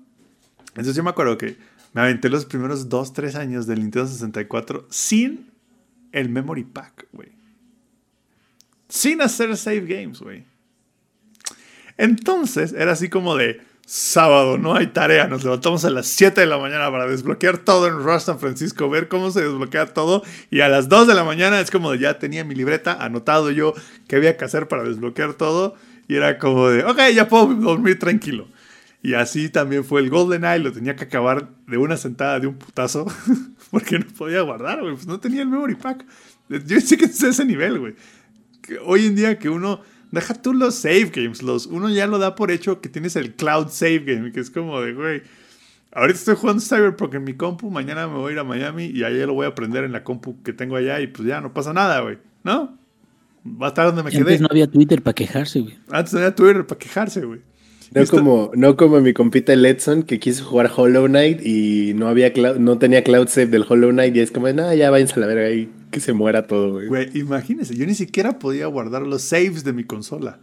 Entonces, tenía que acabar el juego de un madrazo y rezar porque no se fuera la luz, güey. Porque más de una vez, güey, yo ya estaba a nada de terminar GoldenEye y pum, se iba la luz y yo así de chingo a su madre las últimas cinco horas de GoldenEye. Al menos ya sé cómo acabar la misión. Así que, la verdad Te es da que... un aneurisma, Ya puedo güey, hacer ahí el speedrun, ¿no? Sí, güey, ya podía hacer el speedrun de estas madres. Entonces, me acuerdo mucho de, de esos juegos, de estos dos en específico. Y algo que me acuerdo mucho del Rush es que dentro de los mapas, y ahorita los que están viendo en el stream, este es el mapa de San Francisco de noche, donde desde la bahía, habían partes ocultas dentro del mapa y caminos ocultos, atajos. Las monedas que les menciono estaban ocultas a través del mapa. De hecho, ahí en el video ahí se ve a la derecha una moneda de oro oculta. Sí, esa es una moneda de oro. Entonces, híjole, para mí es, es como regresar a esas épocas hardcore, güey, donde ni siquiera podías guardar tu pinche este, save game y estabas ahí sudando como puerco, seis horas tratando de acabar el rush y de descubrir qué pasaba al mayor kilometraje. Es más, me acuerdo que lo que hacía luego Rob era como las piezas de los coches te las desbloqueaban por kilometraje la noche anterior, antes de irme a dormir. Ponía una pista en específico que era casi un círculo, le trababa el acelerador al control, me iba a dormir, regresaba y ya era como de, ah, ya tienes 100 mil kilómetros, güey, ya, este, ya desbloqueaste los componentes, ahora nada más tienes que desbloquear las pistas, los coches y los campeonatos, ¿no? Este, así que imagínense, imagínense ese nivel. Y nada más como bonus points, también jugué Pokémon Stadium dos años sin tener el cartucho de Game Boy con los Pokémon estándares. Y avancé un chingo. No, no se puede acabar el estadio sino si con Pokémon estándares. No se puede, eso es un fact. Que lo aprendí a la mala. Pero, No lo digo yo, lo dice la ciencia. no lo digo yo, lo dice la ciencia, no me dejarás mentir, Alex. Pero el castillo de la izquierda, pff, todos los jefes me la cepillaron los 10 jefes. En una sentada. Porque no había cómo guardar. Porque no había cómo guardar. no había save game. No, eso, esos eran tiempos difíciles y Tiempos tiempos que a lo duros. mejor ahorita ya no, ya, ya no se entienden, así como el viejazo ahorita de, de, de, de lo- de los disquets. Pero cabrón, hablando de disquets, a ver, ingeniería, ¿sigues ahí? Digo, puedes hablarnos del siguiente en la lista y ver cuántos disquets se ocupaban para tenerlo, pasarlo de compu a compu. Este, aquí ando, aquí ando, no, y, y este, no, fíjate que, que de disquets, nada más me acuerdo de juegos muy, muy viejitos. Este, Oye, espérate, eh, que di- dice Lick Daloria acá en el chat. Y, aun- y ese, aunque no lo crean, es el origen de los speedruns. Y sí, cabrón. Sí, es de no tengo para save game y vamos a darle. no- no tengo el pinche memory pack que costaba como otros 30 dólares de Nintendo, porque puto ruines, ¿no? O sea, si, si ahorita nos quejamos Desde de... entonces Zampi ya está enojado con Nintendo. güey. Güey, me traumaron, cabrón. O sea, me traumó Nintendo, güey. O sea, ¿cómo vendes una consola que no puedes guardar, güey? ¿O cómo vendes una Odio consola? Nintendo, pero te amo Nintendo y como te amo te odio, güey. ¿O cómo vendes una consola, güey? En la cual no puedes, güey, acabar un juego si no tienes otro juego en el Game Boy que ya le metiste otras 30 horas y tienes tus Pokémon bien manchados y, y le tienes que co- conectar el control para poderlos usar en el... No, no, no, una locura. Para que, nada más pasará el tema. Para los que no se acuerden. Atrás del control del Nintendo 64 venía otro pinche enchufe, como si le fueras a meter otro cartucho. Y ahí tú le ponías los famosísimos expansion packs. Que era o era un expansion pack del juego, que era como un DLC. O era el memory pack para guardar el juego. O era el rumble pack para que vibrara el control. O era el Game Boy pack. Que le ponías el cartucho de Game Boy del juego que estabas jugando y te desbloqueaban cosas adicionales. Puto Nintendo. Todo eso costaba juntos. Si tú querías todo, costaba más que la consola, güey. Y sí, cabrón, oye, para que termine de, de, de saltarse el ojo del, del coraje, dice Necrodeck, ese Rush lo cambié por Turok. Muy bueno el turno. muy que es un juegazo, ¿eh? Que es un juegazo. Putos Completamente de acuerdo. ojetes. Bueno, ahora sí, le, le qui- le quitamos la, la- la palabra al ingenierillo, pero bueno, ya que va a hablar el ingenierillo, pues, sabemos que Yo digo va que para largo. A ver, Inge, ahora que sí. Nos va a hablar de su media vida. No, ya nada, güey. No, ya. Sigan ustedes, güey. No hay pedo. No quiero nada ya. No, pues oye, me quitan la inspiración bien cabrón.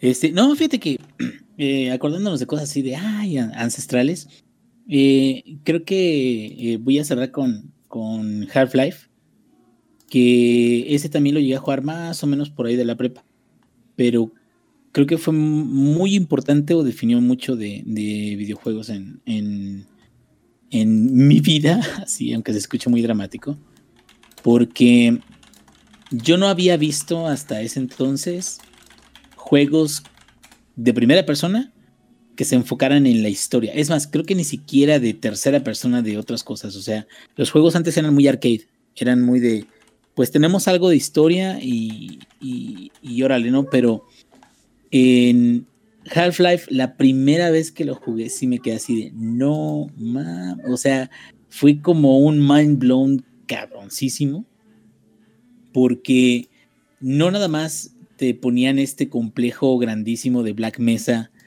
que en tu perra vida lo habías visto en otros videojuegos, porque lo que hacían en, Valve en ese entonces, que era más desarrollo y menos tienda, y ahora es más tienda y menos desarrollo, ¿verdad? Pero lo que hacían en Valve en ese entonces era que a pesar de que te mostraban ambientes muy grandes, eh, los juntaban y hacían mini cargas de stages o de escenarios, que eran escenarios idénticos pero que le daban continuidad a la escena. Entonces estos los juntaban, como se hace ahorita, nada más de que ahorita ya es este, prácticamente transparente para los, jugadores. Pero en ese entonces era así como, o sea, no manches, o sea, antes tenías un nivel de Doom y pues se cargaba el nivel completo y ya jugabas y pues era como una caja, ¿no? Una cajita. Y en este punto de, de, de ver un videojuego que te mostraba como una cueva inmensa donde dentro de la cueva era un, un eh, laboratorio donde se llevaba a cabo los experimentos más ocultos de todo Estados Unidos y todo así de, ¿qué va a pasar, cabrón? O sea, ¿qué, onda? Y, creo que también tuvo mucho que ver el hecho de que eh, el protagonista extrañamente es como alguien que no la debía ni la temía, cabrón. Gordon Freeman no tenía ni, ni idea de, de, qué era lo que iba a suceder, de cómo iba a suceder. Digo, es, es este, ¿cómo se llama? Eh, fantasía, ¿verdad? También no, no vamos a, exagerar de, de, decir, ay, o sea, cualquier nerdo de, de la NASA o de un laboratorio oculto podría derrotar a una invasión alienígena. Pero creo que sí era una propuesta distinta al clásico soldado, el clásico, eh, no sé, guerrillero, espía. O sea, era un científico que de inicio estaba luchando por salir con vida y esa forma de contar la historia y esa forma de presentarla al final, siento que es algo que tuvo muchísima repercusión en cómo se, eh, en cómo se desarrollan los juegos más adelante.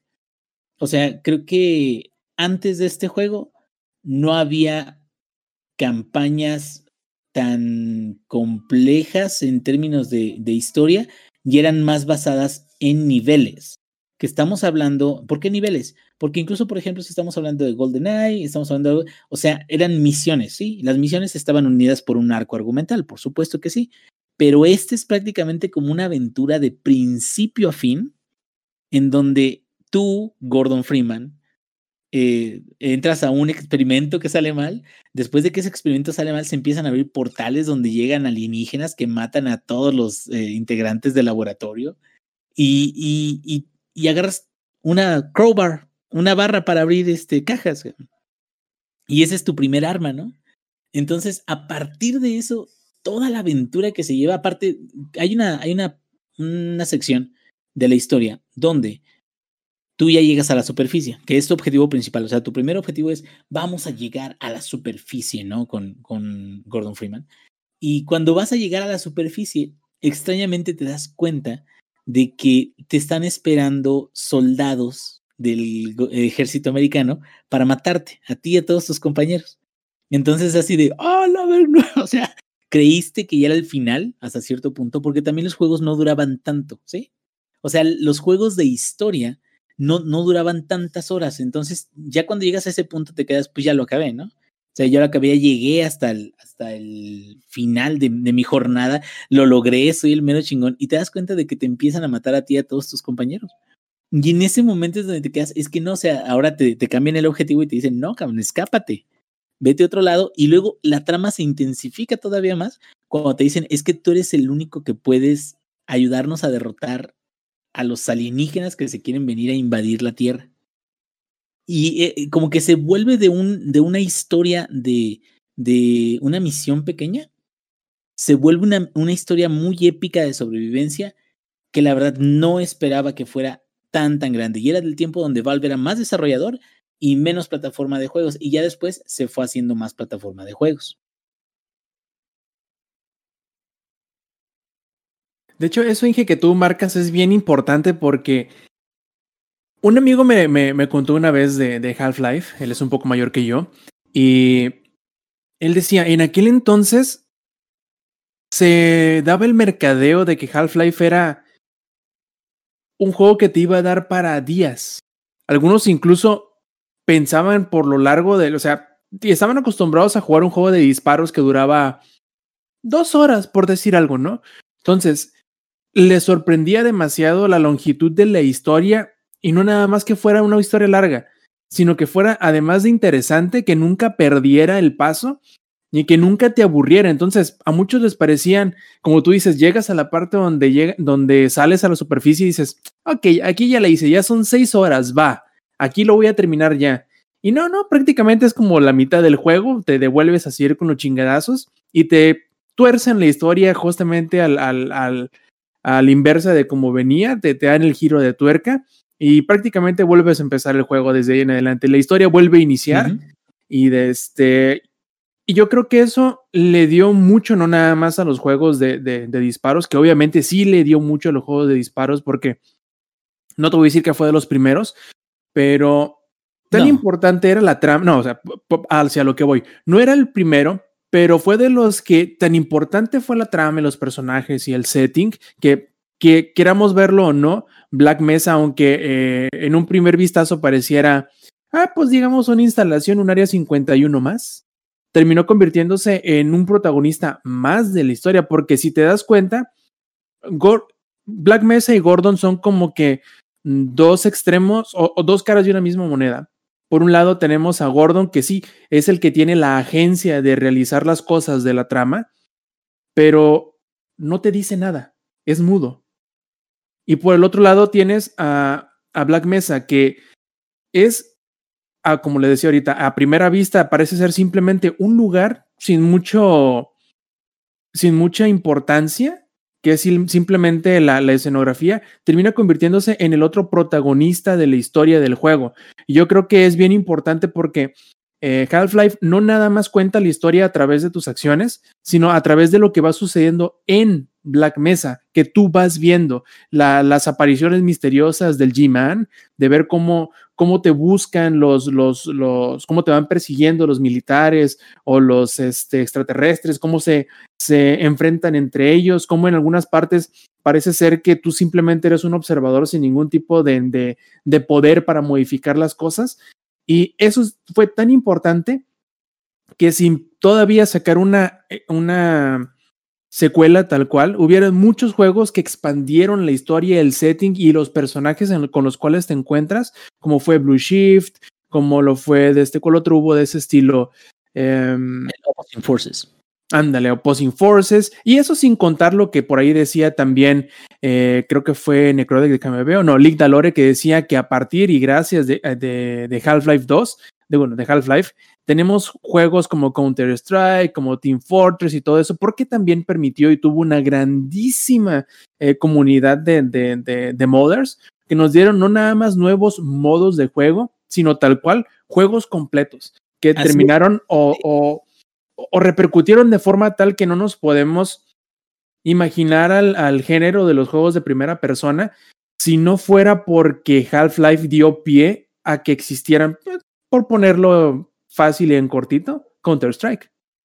Sí, exacto, ¿no? Y fíjate, este, eh, algo que era muy, para mucha gente fue parte de los inicios de, de modificación y de, de, desarrollo de videojuegos, es que el juego venía con su herramienta de, de, desarrollo. Entonces tú podías crear tus propios niveles y podías probarlos y podías configurar los puntos de, de, este, para las patrullas o de, cobertura de la inteligencia artificial, los efectos artificiales, o sea, como que ya era una herramienta y pues muy compleja con la cual podías utilizar assets del mismo juego y mucha gente lo utilizó y de ahí empezó como a modear y de ahí empezó a, a este, crecer en eso, en, en ese ambiente de, de, de, la estructura real de que, que tienen los, los juegos. La neta, para mí fue, fue una muy grata sorpresa cuando lo jugué por primera vez. Cuando lo terminé, me quedé, no mames, al fin lo terminé. El jefe final sí es una mamada, pero bueno, digo, algo tenía que tener, ¿no? Este, pero creo que, que sí, como dices, o sea, no fue el primero y, es, y eso es bien importante, no es como que, ay, este, digo, creo que sí fue un parteaguas en la forma en la que contaba la historia, con todos los elementos, incluyendo el escenario, como tú me lo dices, pero creo que también eh, eso ayudó a que más adelante los desarrolladores se atrevieran a más con las historias, porque originalmente los juegos como el que el concepto que tenían era, tiene que ser como juegos divertidos, eh, pero no son películas, entonces pues tiene que tener minijuegos o tiene que tener siempre un, en el caso de los shooters, siempre tiene que haber un objetivo en pantalla, ¿no? O tiene que ser raro que no haya objetivos en pantalla, o sea, esa es la acción, la acción que quiere, y no necesariamente, o sea, se dieron cuenta de que una buena historia también te puede dar pausas y te puede ayudar a llevar el ritmo del interés del mismo jugador. Y, creo que gracias a, Half-Life se logró esto. Y bueno, ¿qué, se, ¿qué, podemos decir también de Half-Life 2? Que no sucede en Black Mesa. Ah, este, pero está muy buenísimo también. O también los siguientes episodios, que nunca va a salir Half-Life 3, por, digo, y menos con lo de CDPR con Half-Life Alex. Este, Alex salió que dice eh, Sams que está muy bueno también. Está perrísimo, güey. luego salió el Source, que Source fue como la evolución de, del motográfico. O sea, creo que todo en general ha ido, ha ido apuntando a, a, mejoras. Lástima que, que, Valve ya como desarrollador ya le ha bajado mucho el punch. Pero sin creo embargo. Creo que nada más quedan los güeyes de intendencia, ¿no? Creo que nomás quedan los de Alex yo creo que fuera de los de Alex, ya hasta los de los de Back for Blood, ya digo, el equipo que estaba haciendo Left 4 Dead ya hasta va a sacar su propio juego, que aparte de, de Valve.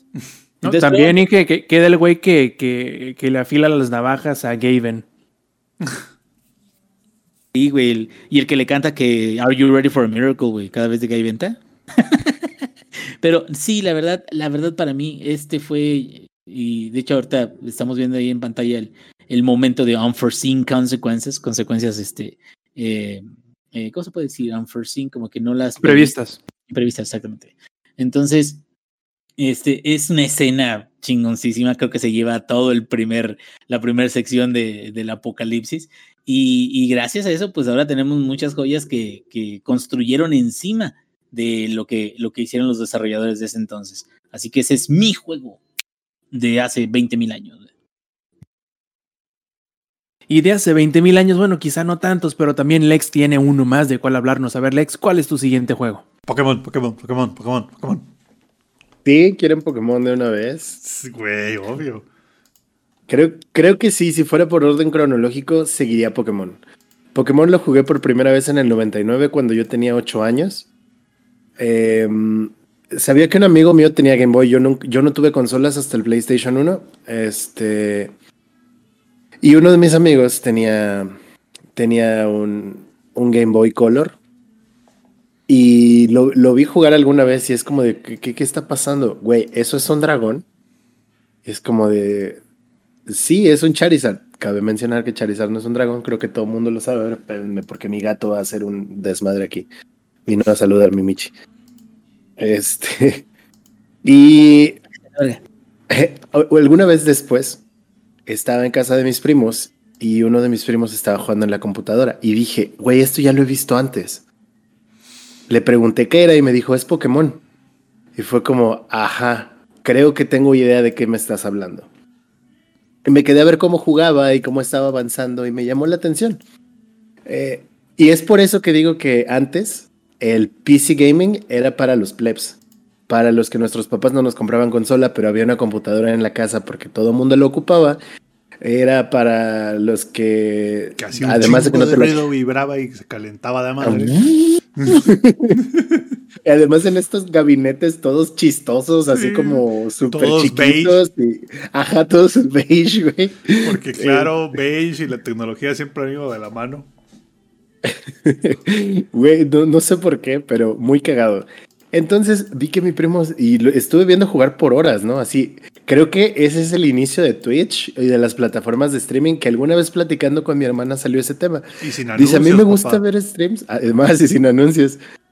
Y, y, podías decirle a tu jefecita o a tu tía que si te pasaban unos, unos chicharrones, güey, o algo, ¿no? Aunque sea este, con salsa búfalo.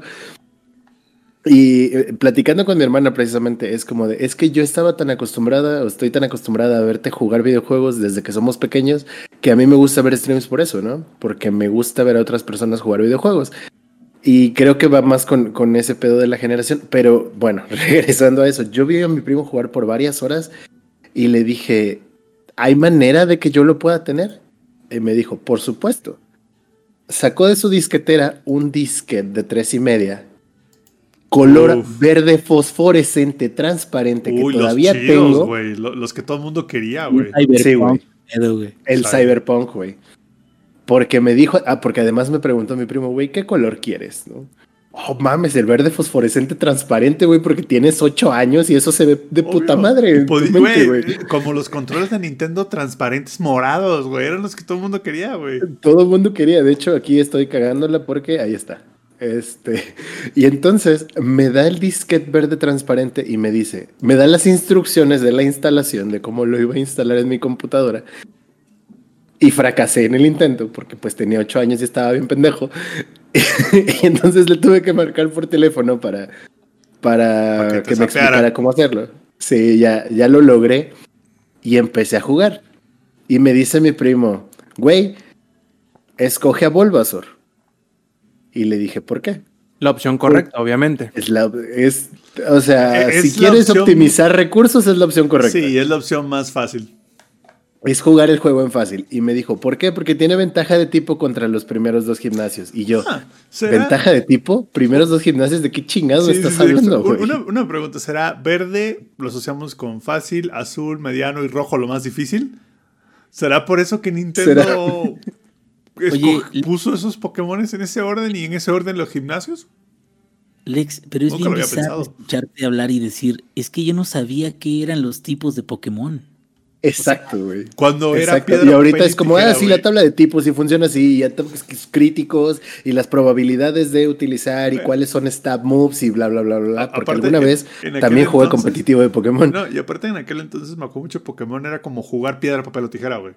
Sí, güey, es que es la base de. Era los- uno se chingaba al otro. Bueno, A se chingaba a B, B se chingaba a C, C se chingaba a D, D se chingaba a E y E se chingaba a A. Listo, se acabó, güey. Esa era la tabla de elementos de Pokémon. Baby, la vida es un ciclo, como dice el poeta que de nuestra sirve- generación, Bad Bunny. Yo no lo reciclo. Así es. Entonces, me dijo, güey, agarra Bulbasaur, porque se te va a hacer más sencillo. Y yo, ¿Bulbasaur es el que evoluciona al dragón? No, ese es Charmander. Elegí Charmander, güey. Porque tenía ocho años y desde morro me han mamado los tiburones y los dragones y no había un starter tiburón, güey, si no lo hubiera elegido, ¿sabes? Este- Tirar dos, güey, starter. Luego, luego lo más triste es cuando te das cuenta que existe el tipo dragón, porque pues, güey, nunca en mi vida había jugado algo similar, no sabía qué eran, qué, qué hacían los movimientos o los tipos, o sabías que fuego le ganaba a hierba y agua le ganaba a fuego. Eléctrico Y- le ganaba agua. Porque tier- es lógico, Tierra le o ponía sea, la por- madre al eléctrico. Sí, güey. y, Tú y eso te lo sabes tu- porque es lógico, o sea, si tú le echas agua al fuego, pues se va a apagar, ¿no? Tú ahí A estabas en tu casa verdura, dándole güey. toques a la tierra y decías, no, pues no, no le pasa nada, güey. Exacto, güey. Entonces era como hasta cierto punto muy lógico y, y con esa lógica avanzabas. No, y aparte. Porque además yo no. Eran 126 Pokémon. 150. 151 si cuentas a mí. 152 contas a- contabas a los especiales. 151 si contabas al mío, que era el especial. ¿Y Mewtwo? Mewtwo es el 150. Ok. Güey, no, qué época. Ah, perdón que te interrumpo. es que, güey, ¿sabes qué me vino a la mente, güey? Pokémon Stadium. Cuando tú le conectabas el, el- el Game Boy, el juego de Game Boy, te- podías ir al. um, como una galería, güey. Y los Pokémon que ya tenían te aparecían, güey, en pedestales. Como la imagen en 3D del Pokémon que capturabas en el Game Boy, güey. Que en el Game Boy eran dos putos píxeles, güey. Tú lo conectabas, güey. Ibas al Stadium y los veías ya full 3D. Y era así como. ¡Ah! ¡No! Que para cuando salió Pokémon Stadium, los cartuchos de Game Boy que ponías en el 64 eran los de cristal, este, oro o plata. Ay, sí, ya no me acuerdo. Sí, te la debo. Sí, que fue la segunda generación de Pokémon. Y entonces empiezo a jugar así como sin saber nada más que lo que te da la mente y la lógica en ese momento. Y con eso ibas avanzando. Yo sabía cuáles eran los tipos de gimnasio porque mi primo ya me había dicho. Y entonces eh, empecé a avanzar y empecé a jugar. Y digo, qué triste fue darme cuenta que Charizard no era un tipo dragón. Y es como de, ¿cómo Charizard no es tipo dragón si es un puto dragón? Creo que tenía que ver con que esa generación era tan sencilla que no habían Pokémones de dos tipos. No, sí, porque Charizard era fuego volador. Ah. Venusaur era hierba Más- este, más bien no veneno y el no- único monotipo es Blastoise que es, es agua. Más bien no podían cuando dijeron tres, ya no, güey. Te quedas en dos, chicos. Una- una no sé qué, pregunta- no sé qué pasaba, güey. Una pregunta. ¿Qué edad tenías? ¿O qué Ocho pasó? No, espérame. ¿O qué pasó cuando te enteraste que Magikarp evolucionaba a Gyarados? Es que esa fue otra. Me dijo mi primo, porque él, él ya, ya le había dedicado muchísimas horas y yo siempre tuve como el coaching de o algún tío o mis primos que jugaban un chingo, que fueron ellos mismos también quienes me empezaron a, a mostrar anime y cosas de ese tipo. Y desde ahí, o sea, yo estaba condenado a ser un ñoño desde los seis años, güey. En el momento en el que agarré Motor Racer y en el momento que mi papá era un PC gamer, estaba condenado a, a- a la ñoñería. Entonces, eh, empiezo a jugar como Dios me da a entender, empiezo a avanzar y aunque siempre tuve este coaching, de hecho fue mi primo que me dijo, güey, capturas un Magikarp, lo pones primero en tu equipo, sale Magikarp, lo switcheas a otro Pokémon para que los dos ganen experiencia y te vas a llevar una bonita sorpresa cuando Magikarp suba de nivel. Yo tengo una pregunta para ti, Lex. Dime. ¿Existe en la historia, y también para todos ustedes, algún movimiento más troll que ese?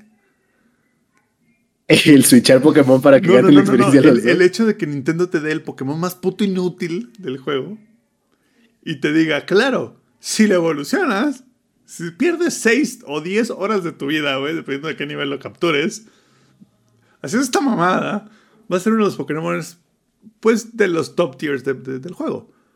Es, En bueno, ese tiempo que no había competitivo Sí, tal cual, pero sí tiempo, había En ese, en ese tiempo. Yo creo que es el mo- puto movimiento más troll que, que existe en el mundo de los videojuegos, güey. No hay un movimiento más troll que eso. Sí, de hecho, de hecho tú, Lex, entre los Pokémon de, de primera generación, yo creo que mi favorito, después, porque siempre el starter es tu favorito, ¿no? Tiene que ser ese y ah, además este y este y este, ¿no?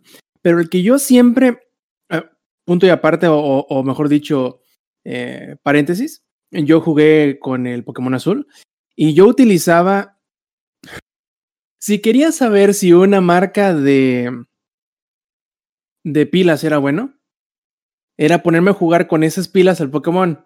Y si me duraba más de lo que tardaba más, en- de lo que tardaba en acabarlos, que eran una buena marca y podía seguirlas comprando. eh. Ese era el benchmark del, del, del Game Boy y de las pilas. Eh, a lo que voy. Y el Pokémon que yo siempre me gustaba procurar era este Dratini y Draconite. Era de mis favoritos después, obviamente, de, de, de la línea de Bulbasaur. Es que es dragón, güey.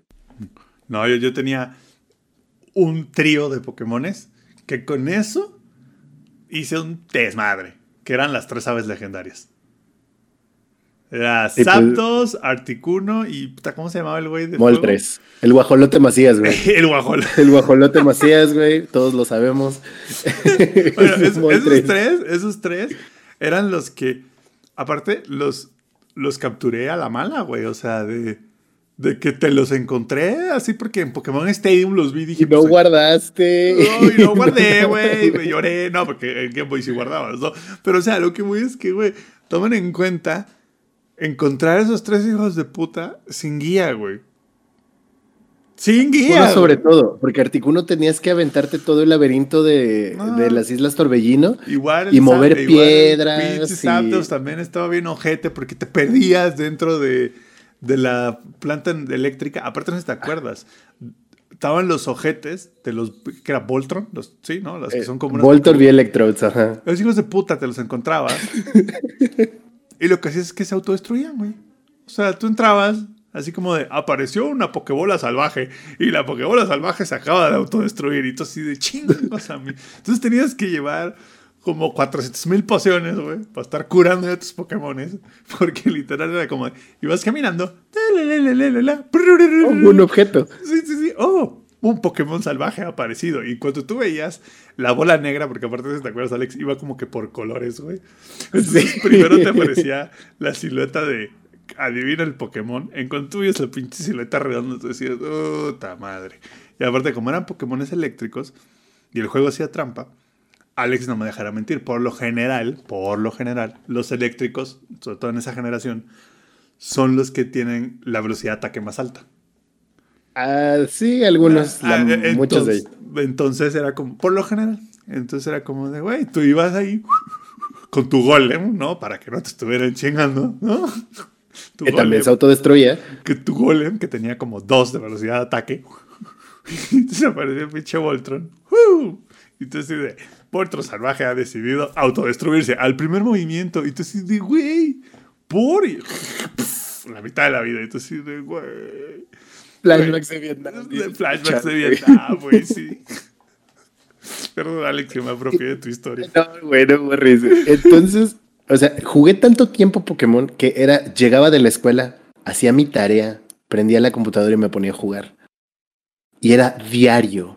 Fue el primer juego que me generó adicción porque era como de, no, es que me quedé, eh, necesito subir a mis Pokémon primero a nivel 20 para que el, el gimnasio de Misty me sea más fácil. Y yo tenía una regla, 10 niveles por gimnasio. O sea, iba con mi equipo de 6, todos a nivel 10 porque los leveleaba igual. No me gustaba que uno estuviera más alto que otro. Madre, entonces sí te echabas un ratote, güey. Porque Era 10 niveles por gimnasio. A la Elite Four yo llegué de nivel 80 con todos, con los seis. con los 6. Ju. ¿Cuántas O sea, horas yo de le juego? dediqué un tiempo porque también era, y eso fue mi primer run. Fue como de, a ver, debo tener a todos mis Pokémon de- del mismo nivel porque si me enfoco en uno va a estar muy alto y si me debilitan ese Pokémon, los demás no van a poder rendir para seguir la pelea. Entonces los tenía parejos. Siempre así he leveleado en Pokémon por la historia de la humanidad. Siempre lo he hecho así. 10 niveles por gimnasio, 10 niveles por gimnasio. No importa qué tanta hueva me dé ya después el, el grindeo. Así siempre lo he hecho. Ese ha sido mi modus operandi desde que tengo 8 años. Te la vivías Y- en el safari, güey. No, porque en el Safari no te dan experiencia. Ah, ¿no? Te me la vivía, no, porque Ah, ahí no, claro, era los más para capturabas, capturarlos. Los capturabas con, con piedritas, o sea, les aventabas piedras para hacerlos enojar y debilitarlos, o les dabas de comer. Entonces, güey, le dediqué tanto tiempo a Pokémon y le dediqué tanto amor. O sea, todos mis Pokémon, mi equipo de seis, todos tenían nombre. Y usualmente siempre elegía starters de fuego y se me quedó. Y a mi starter de fuego usualmente siempre le pongo Blaze. Siempre, siempre, siempre, siempre se llama Blaze.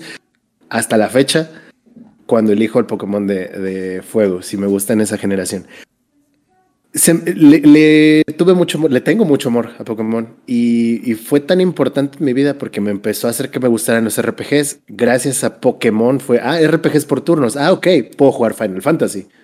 Que también jugué mucho Final Fantasy VII y mucho Final Fantasy VIII y mucho Final Fantasy IX cuando tuve el PlayStation. Entonces, gracias a Pokémon aprendí a disfrutar este tipo de que hasta cierto hasta mucho punto es grindear, explorar, aprender mucho del juego, que ahora si lo jugaras de, manera competitiva es como pagar tus impuestos y es como si jugaras Monster Hunter, güey. Necesitas esto y esto y esto y esto y esto y para que puedas tener los IBs perfectos y bla bla bla bla bla, bla como todo un montón de cosas, ¿no? Entonces, estás declarando tus impuestos ante el SAT y para un niño de 8 años, toda esta información era equivalente a eso.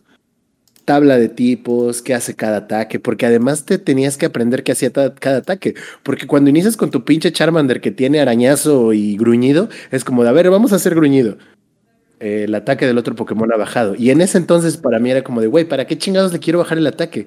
Si puedo ocupar este turno para pegarle y debilitarlo más rápido. La mejor Entonces- defensa es un buen ataque, papá. la, la ley de vida del Samper. Le dediqué tanto tiempo y tanto, o sea, y fue donde empecé a investigar. Fue donde tenía que acudir a las Club Nintendo de mis amigos, porque yo no, o sea, mis papás no me daban domingo ni cosas así, pues no ni me compraban lunes, ni revistas. martes, ni... No, no. De hecho, los domingos en el súper me decían, tienes derecho a una cha- comida chatarra para la semana. Escoge tus papas o tus pan o galletas o lo que quieras. Yo te tengo una pregunta ahí, Alex, antes de que hables del Club Nintendo. Para los que están en el chat y los que nos van a escuchar y no lo sepan, no hay manera de obtener los 151 Pokémones a menos de que hagas intercambio con otra persona. Esa es la cuestión. No hay manera, güey. Porque como jugaba en PC, porque lo jugaba en emulador, no había manera de que yo intercambiara. Entonces, Ah, si jugaba. Sí, Más adelante. podías. A- a- apenas. Pero eso, es- eso es nuevo, Rob. Los emuladores antes no podías, güey.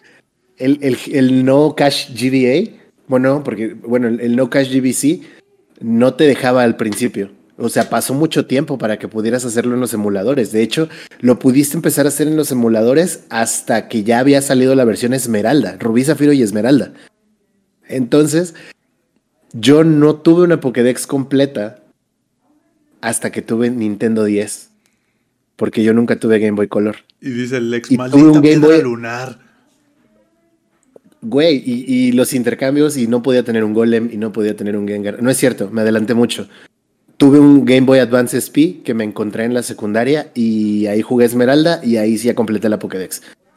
Este, pero antes en mis emuladores, pues no podía. De hecho, Entonces era como de siempre quise tener un Gengar en mi equipo en la versión roja. Ah, Y para, espérame, para contestarle a, a Lick Dalore, aparte de ninguna versión trae a todos los 151, Exacto. porque te tenías hacían que intercambiar. escoger.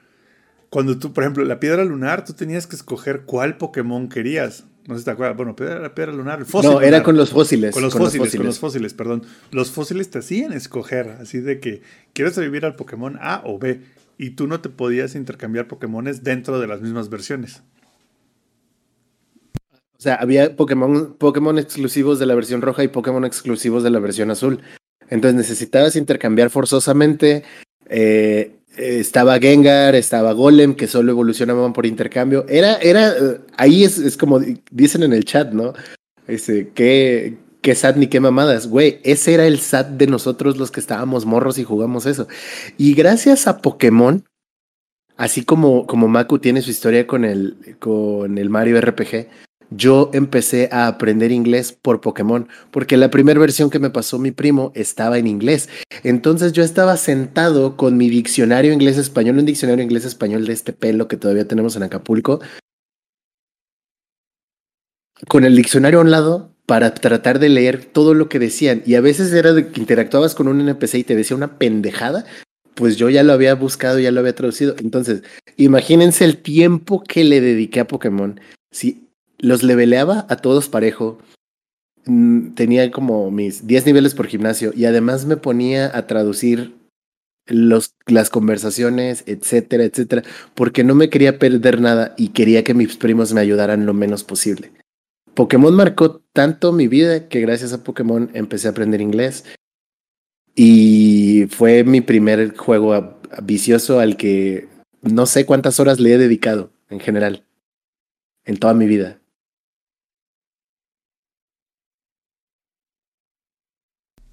Chale, loco. No, sí, es que la verdad, hay muy pocas personas que hayan estado en edad de secund no, de primaria, puedo decir, cuando empezó lo de Pokémon, que no lo hayan tocado. De hecho, a mí también me tocó, recuerdo, eh, que lo apartamos, bueno, mi papás, mis papás lo apartaron en una juguetería que estaba cerca de donde yo iba los fines de semana a inglés. Y recuerdo muy bien que que me gustaba ir a la, a la juguetería, a la sección donde estaban los videojuegos y mirar el cartucho y decir, vas a ser mío, cabrón. Fantasear, obviamente, de, de, lo que iba a jugar, cómo lo iba a jugar, qué iba a elegir y todo eso. Ya para ese entonces, este, solía ahorrar mis, eh, no todo, ¿no? Pero solía ahorrar parte de mi mesada para comprar revistas y me gustaba comprar mucho la Club Nintendo. Entonces yo ya conocía ciertas cosas del juego para antes de que lo tuviera. Eh, y me emocionaba mucho. De hecho, fue uno de los juegos que recuerdo que más me emocionó por tener, porque desde mucho tiempo antes yo sabía que me lo iban a regalar mis papás. Entonces, yo tenía toda esa anticipación que creo que probablemente sí mucha gente lo conozca por el hecho de que ahora conocemos los juegos desde muchísimo tiempo antes de que van a salir podemos emocionarnos a por ellos. Pero yo creo que en aquellos entonces era un poquito distinto, en el sentido de que tenías tú que buscar activamente eh, la, el material para poderte emocionar, porque no podías o no existía la forma de cómo buscar trailers, de cómo buscar comunidades, sobre todo siendo que ese era el primer juego de la serie. Entonces, eh, recuerdo con, con, bastante cariño esa, esa situación. Me da mucha risa, sobre todo porque estaba muy, muy, muy emocionado por jugarlo. Me gustó muchísimo también Pokémon Azul. En realidad no sé por qué no continué, porque Pokémon, la primera generación, me lo sabía de memoria. Prácticamente podía terminarlo con los ojos cerrados. Y obviamente con, la, con, con el paquete de baterías correcto que me durara más de lo que duraba el run de, de, de Pokémon pero me gustaba muchísimo, muchísimo. Incluso eso hizo que me interesara, aunque fuese un poco por el juego de cartas de, de Pokémon, que ahí tengo también un mazo o, dos mazos, creo, de la, de la, de la primera generación de, del juego de cartas de Pokémon. Pero sí, me gustó mucho Pokémon. Era una... ¿Quién es perro? Podría haber un Charizard foil ahí, primera edición. Foil no sé, pero obviamente que Charizard sí tengo. Buscaré, eh, le echaré un ojo. De hecho, ahorita si vieron que me acerqué un poco a la, a la cámara hace rato, eh, fue porque aquí en el mueble de la computadora tengo unos 2, 3 eh, cartuchos de Game Boy. Y creo recordar que yo tenía mi cartucho con el Pokédex completo. Pero no lo encontré, así que a lo mejor y se me perdió. Pero sí tenía mi, mi cartucho de Game Boy del Pokémon Azul con el Pokédex completo. Eh, y pues bueno, ya, ya veremos si luego lo encuentro y sobre todo si la pila le sigue sirviendo al control, al control, al, cartucho, quiero decir. Y te voy a buscar el, el, el, el Charizard, a ver si es que eh, en realidad es foil, porque no me acuerdo en realidad si es foil o no, pero de que tengo ahí un buen bonche de, de cartas de, de, Pokémon, sí los tengo. Y en muy, muy buen estado, por no decirte que nuevos, en muy buen estado. Sí los cuidé demasiado. Y bueno, Pokémon, como les digo, es algo que a muchas personas tocó. Creo que le ya sé que tener un, una muerte chiquita ahorita. Sí, vi cómo hey, se le voltearon los ojos. Güey, porque es que, y esa es otra cuestión que, que aprendí a valorar con el cartón. de repente es cartón que ni siquiera sabes que valía tanto y así como muy fuera de contexto. Apenas este llegó un chico nuevo a la tienda donde compramos cartón y, y así jugamos. Yo fui a recoger unas cosas y llegó este chico que es como de, ah, hace mucho jugaba Magic y quiero volver a jugar Magic y tengo cartas aquí que no sé qué pedo, este, no sé si me puedan ayudar a ver qué encontramos. Le saqué 100 dólares en cartón que ni siquiera sabía que tenía el güey. Conseguí más, o sea, fue como de esto vale 18, esto vale 18, esto vale 20, esto vale 50 y así como de es neta, yo lo había comprado como por 10 varos en mis tiempos. Para que vean que a veces sí sale invertirle, bueno, eh, empeñarte un poquito en estos pinches vicios de nerd. ¿Y, y qué dicen ustedes, plebes? ¿Me aviento uno mío para terminar o...? Sí, obvio. Sí, eres sí, el a ver. patrón, tú eres el patrón, güey. Sí, no, hay que, hay que estar parejos aquí, a ver. Hay que acabar. Bueno, muy bien. Iba a agarrar este Warcraft, pero creo que me voy a brincar mejor y voy a pasarme a Yakuza, porque ya hablamos de algo de Blizzard y creo que nos hace falta hablar un poquito de ¿Cuál? Yakuza. Yakuza, ¿cuál número? perdón? Pregunta Eh, producción.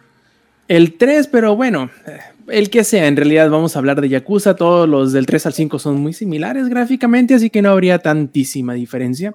El, el primerito, el- los originales. No, no, no, el 3, porque fue con el que empecé y eh, con el que lo conocí.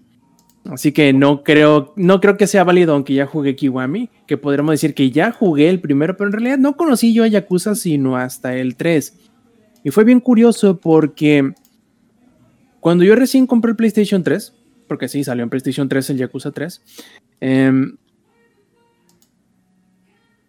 el primer juego que tuve, que pude haber de hecho hablado de él también, pero el primer juego que tuve porque lo compré en digital, fue el primer, la primera compra que hice fue eh, Burnout Paradise, juegazo, juegazo de este clásico inmediato, pero digamos que en el PlayStation 3 fue cuando Sony le puso mucho, mucho ahínco a... O cuando empezó a darle ahínco a la PlayStation Network, entonces había muchas cosas ya para cuando yo lo compré, lo compré un par de años ya dentro de la generación del PlayStation 3. Entonces habían muchas cosas que podías descargar de la PlayStation Network, muchos demos, entre ellos el de Yakuza. Yo recuerdo haber leído en alguna revista o en algunas revistas que Yakuza era muy bueno, que la historia estaba increíble, que el gameplay era muy eh, llamativo y que era como dar un- una visita en Japón. Dije, pues bueno, está el demo, es gratis, literalmente. Venga, chepaca. Lo descargué y inicialmente no me gustó. Obviamente porque un demo, al ser un demo, es muy, muy, muy limitado. Te muestra una o dos cositas, te muestra un poquito de la historia, un poquito de los personajes, un poquito de la, de la ciudad y te muestra un poquito del combate, pero no me gustó. Sobre todo no me gustó el combate porque lo sentí muy acartonado, lo sentí muy tieso, suena mu- muy feo eso, pero ustedes saben a lo que me refiero con Yakuza. No es necesariamente el juego más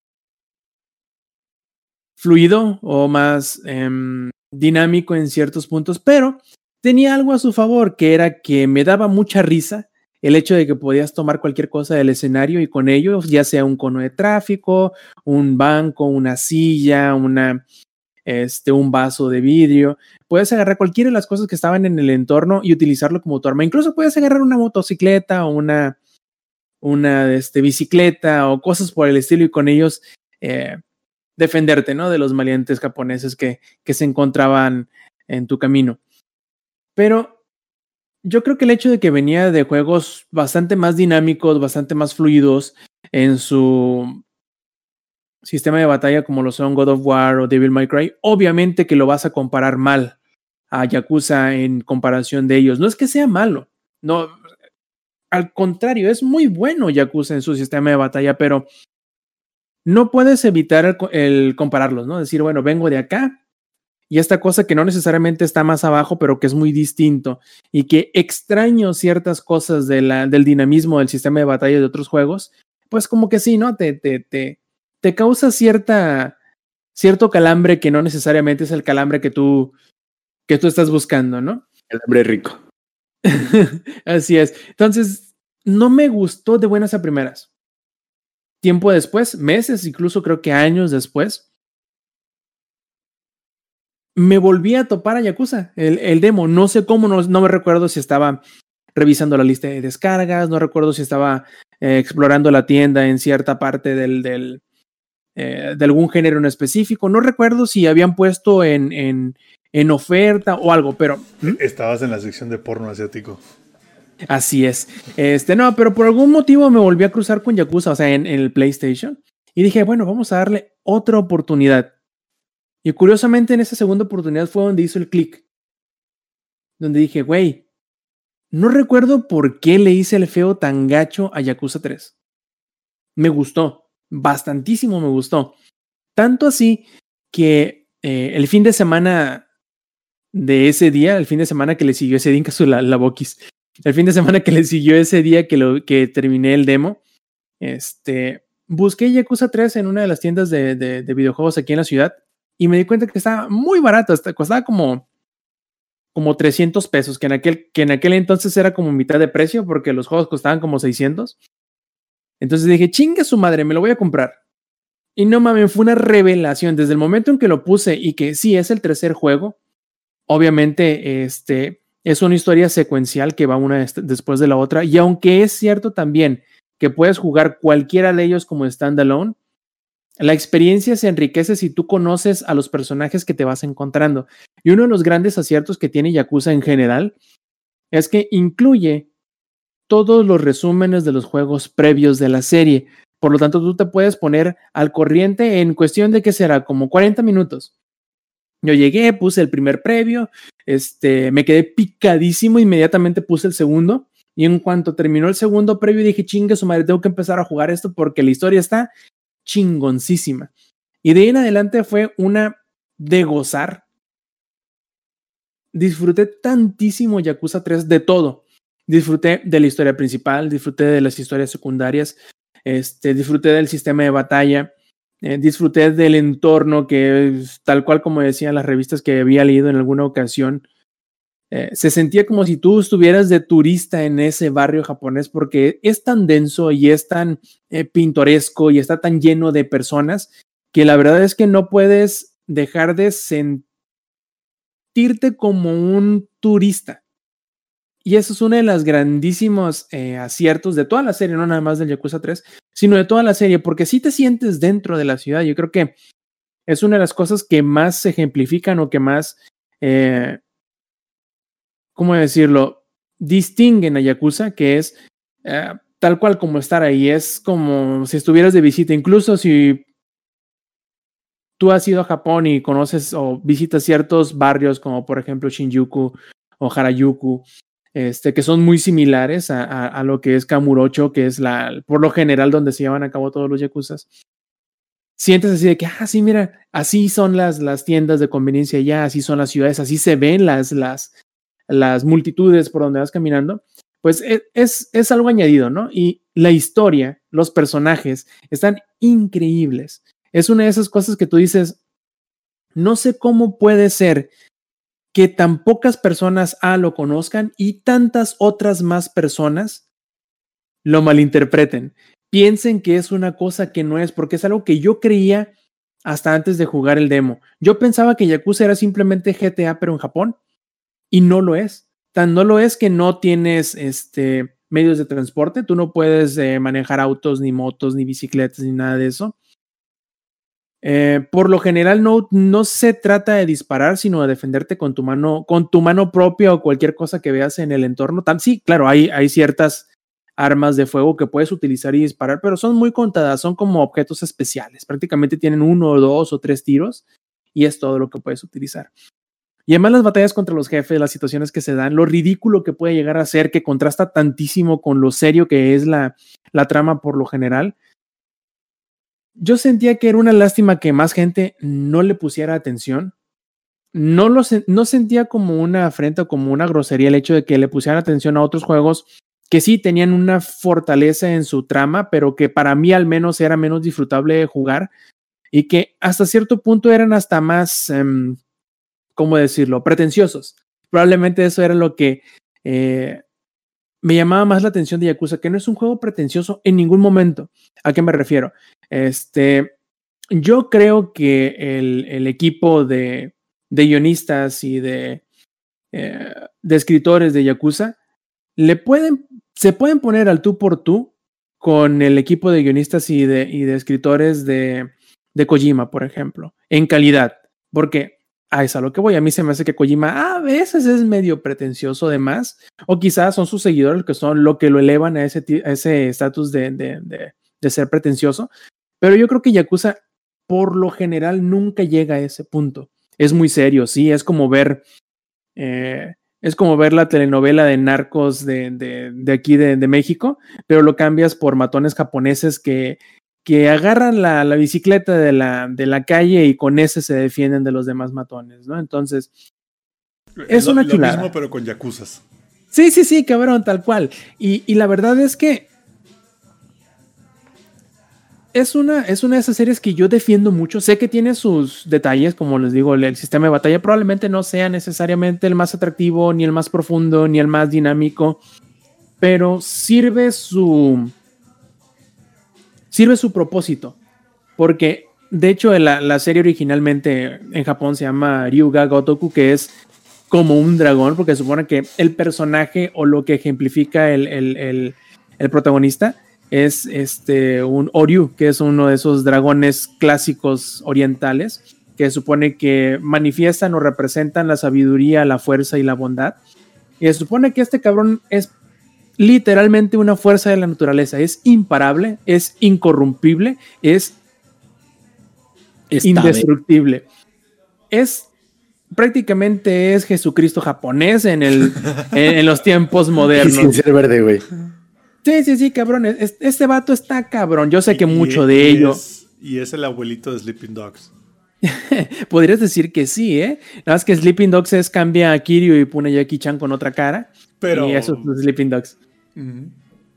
Sí, y, y, la verdad es que todas las historias de Yakuza son un dramón. Literal, son, son un pinche dramón, así que dices, no mames, ya no quiero que sea mañana y empieza la telenovela a la misma hora por el mismo canal, aunque obviamente este lo puedes jugar todo de, de corrido. Y es una de esas series que yo seguiré defendiendo aún y a pesar de todos sus múltiples deficiencias y sus excentricismos, porque es un juego excéntrico al, al nivel 11, se pasa del límite de, del 10. Eh, y hasta cierto punto podríamos decir que, que, que es depravado también. Es depravado, pero no en un nivel... Es depravado, pero en un nivel más chiqui que horny por decirlo de alguna forma, porque sí, representan alguna de las facetas de la vida nocturna en Japón, sobre todo eh, los clubes de hostes, que son las... las ah, haz de cuenta que tú vas a un bar y te sientas con una de las trabajadoras, una de las meseras, por decirlo así, y te pones a tomar con ella y a platicar con ella. Bueno, son club de vida social. Acompañantes. Sí, son acompañantes, tal cual. Son como escort, pero que no van hacia lo sexual, sino hacia lo social. Entonces, lo que, lo que la hostess va a hacer es simplemente um, invitarte o darte el pretexto para que sigas gastando. Obviamente, ¿no? Porque ellos van a sacar comisión, etcétera, etcétera. Como, Entonces, como, como dirían acá en México, es un chichero, no un putero. sí, podríamos decir que sí. Y, y ciertas otras cosas, obviamente, le, siempre está presente la, la, la dualidad del, del, del, Yakuza, porque mientras que Kiryu es un matón, es un, es un mafioso, por decirlo así, él es el mafioso con el corazón de oro. Este no mata gente, bueno, obviamente dentro de las. Es como Batman. Las no cosas. los mato, solo los mando al hospital con la mandíbula quebrada, tres riñones colapsados, güey, todas las costillas rotas, pero no los mato, güey. O sea, en teoría no mata, en teoría, ¿no? Pero obviamente si tú dices, si a un cabrón le tiras una moto encima, en, se la, le das tres veces con la moto en la cara, obviamente que se va a morir el Mejor cabrón. mátalo, güey, pero... porque aparte lo vas a dejar así todo vegetal, güey. Sí, cabrón. Pero, como les digo, es, de, es degenerado, pero no es depravado, podríamos decirlo. Creo que es como que ese punto, ¿no? Es más chiqui que horny. Y, y por ello... Muchos uh -huh. minijuegos medio pesados. O sea, incluso sí, claro. para audiencias occidentales que, que están menos acostumbrados a eso, no es que siempre suceda, digo, sucede en todos lados, ¿no? Pero me refiero, al menos en un medio como es un videojuego, lo de el chat de, de Song of Life, del ciberchat este, sensual, eh, eso, eso está pesado, o sea, y, ah, el photoshoot de Kiwami 2, o sea, cosas de ese tipo te quedas. Yo creo acá cualquier empresa lo saca y sin considerarse pues tal cual como material original de Japón y los mandan a, no sé, mayor adulto de, de que nadie lo pueda comprar más que, no sé, con dos credenciales y copia y solicitud, porque sí, sí está fuera de lo común, como dice Rob, o sea, es excéntrico hasta en eso, y sin embargo es opcional, que también eso está muy chido. O sea, tú puedes, si quieres, no entrar en este tipo de, de, de, clubes o en ese tipo de minijuegos y no te pierdes más que pues de la diversión de ese minijuego porque todo lo demás está muy divertido también. Y, ahí me marcó Yakuza de cierto modo porque creo que como muchos de esos juegos que tú dices, ah, es que fue como una droga, para mí no fue la primera probada que te dices, no, ya valió madre, ya quedé enganchado. Y fue tan curioso con Yakuza porque ni siquiera fue necesario jugarlo tal cual, porque yo quedé enganchado desde los resúmenes de los juegos anteriores.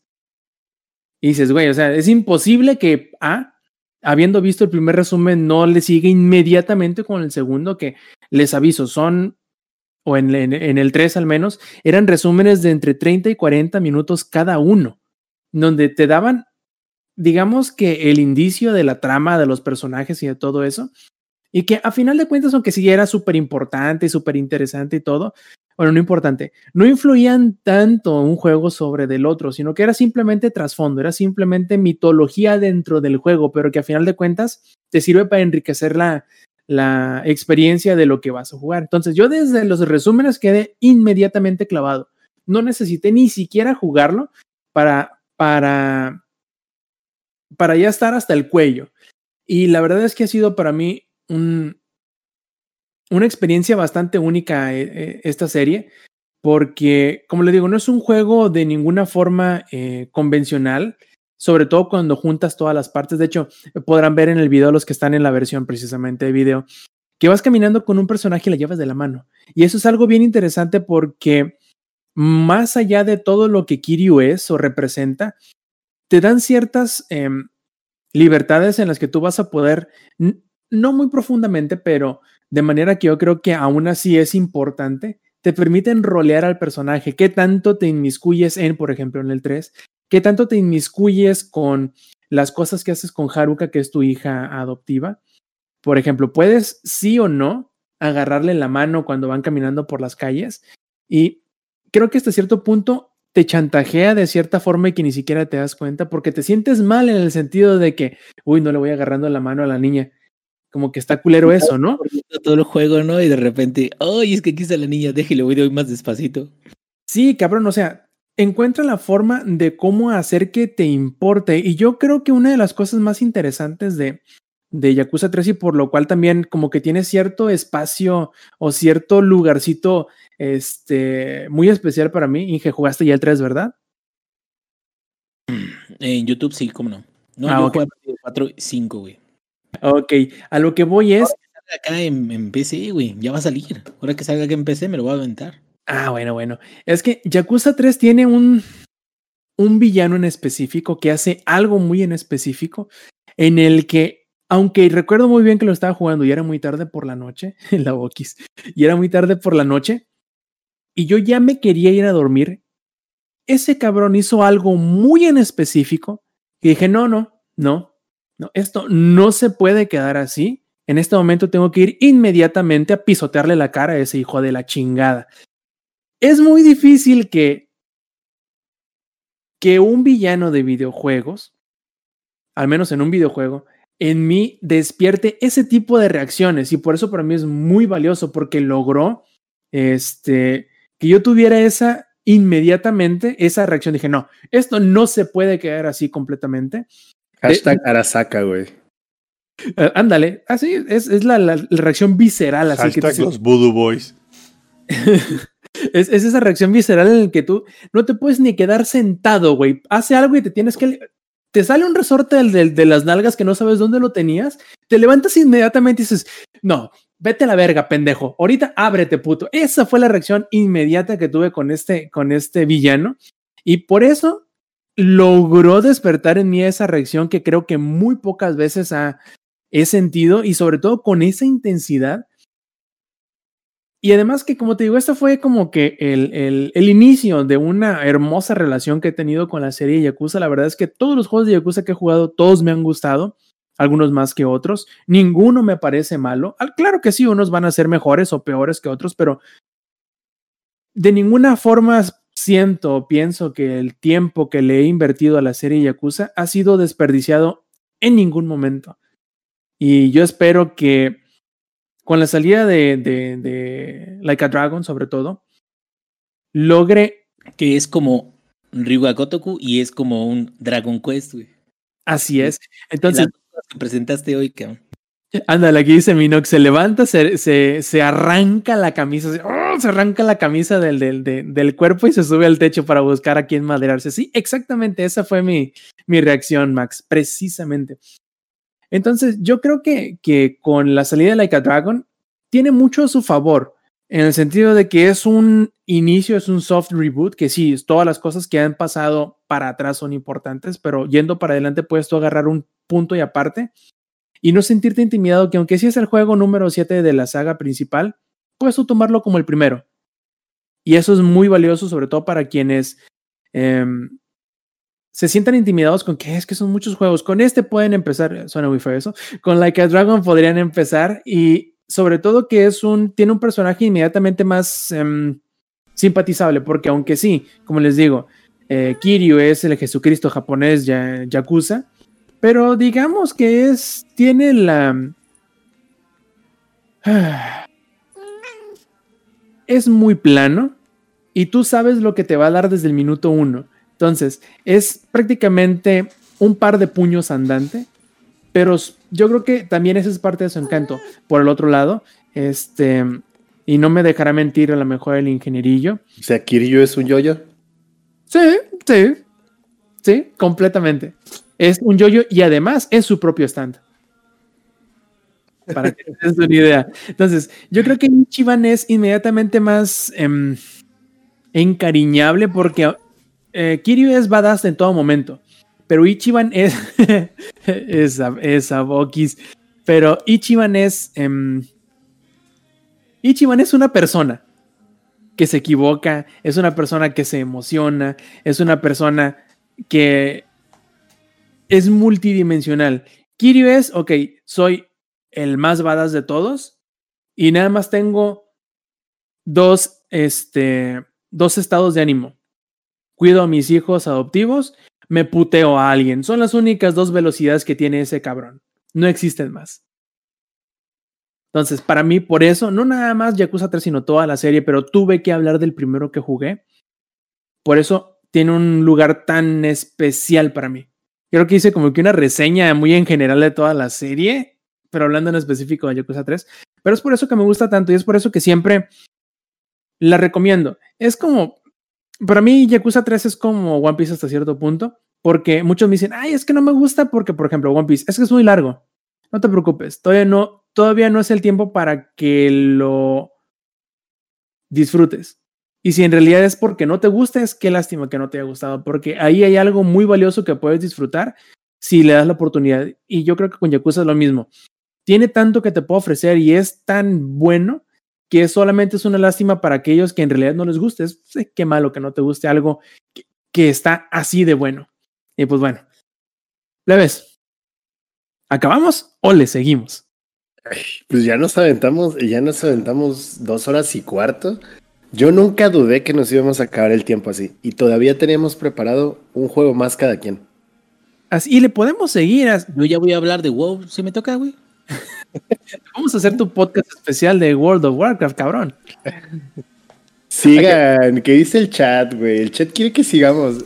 Lo que podemos hacer para poderles, primero, cumplir a ustedes y segundo, para no morirnos de inanición, es volver a alimentar nuestra lista, tener un par o tres más y el próximo podcast, que sería, como les he dicho, el 12 de enero, hacer una segunda parte podemos como Para iniciar bien el año.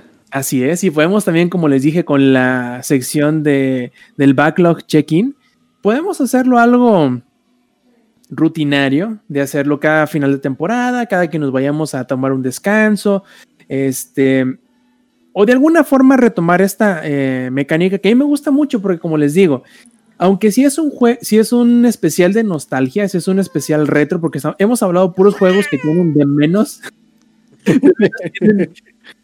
pues Yakuza 3 que tendrá 12 años por ahí.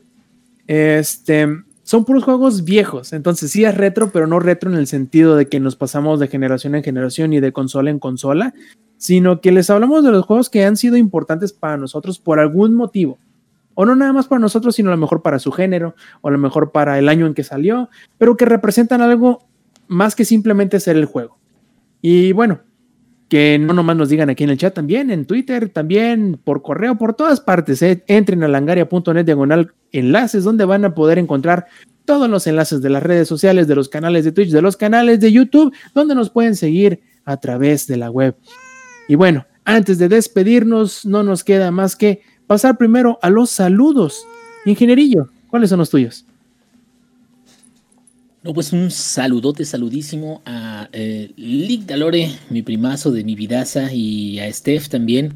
Los quiero mucho, muchas gracias. Me han estado apoyando mucho ahorita con, con esto del podcast, las visitas y también pues muy buenos recuerdos, sobre todo porque mm, tanto eh, mi primo, eh, este Daniel, como mi tío, su papá, este, ahí andaban, ahí, por ellos, gracias, gracias a ellos conocí muchos juegos de Super NES como Donkey Kong Country, este, vimos lo de Metal Gear Solid, vimos lo de, no sé, este, Age of Empires 2, Age of Conquerors, no, no, no, o sea, hay, hay mucha historia ahí, entonces, pues los quiero mucho, desde muchos saludos, gracias por estar por aquí, y este, pues a toda la gente que nos está escuchando y pues con muchas ganas de llegar de nuevo al podcast del año que viene con más vejestorios para poder platicarles, ya somos como ancianos, platicando nosotros con tus 44 mil disquets de Cyberpunk.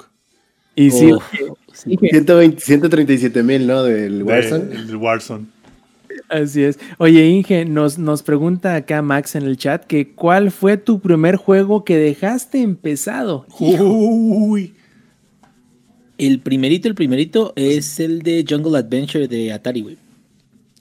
Pero es que los de Atari no se terminaban, güey. me, imagino, me imagino al Inge, ¿no? Viéndose al espejo, así cuando, como cuando Toby Maguire se volvió emo, güey, con el Como cuando Luke Skywalker lo el sable, güey, así.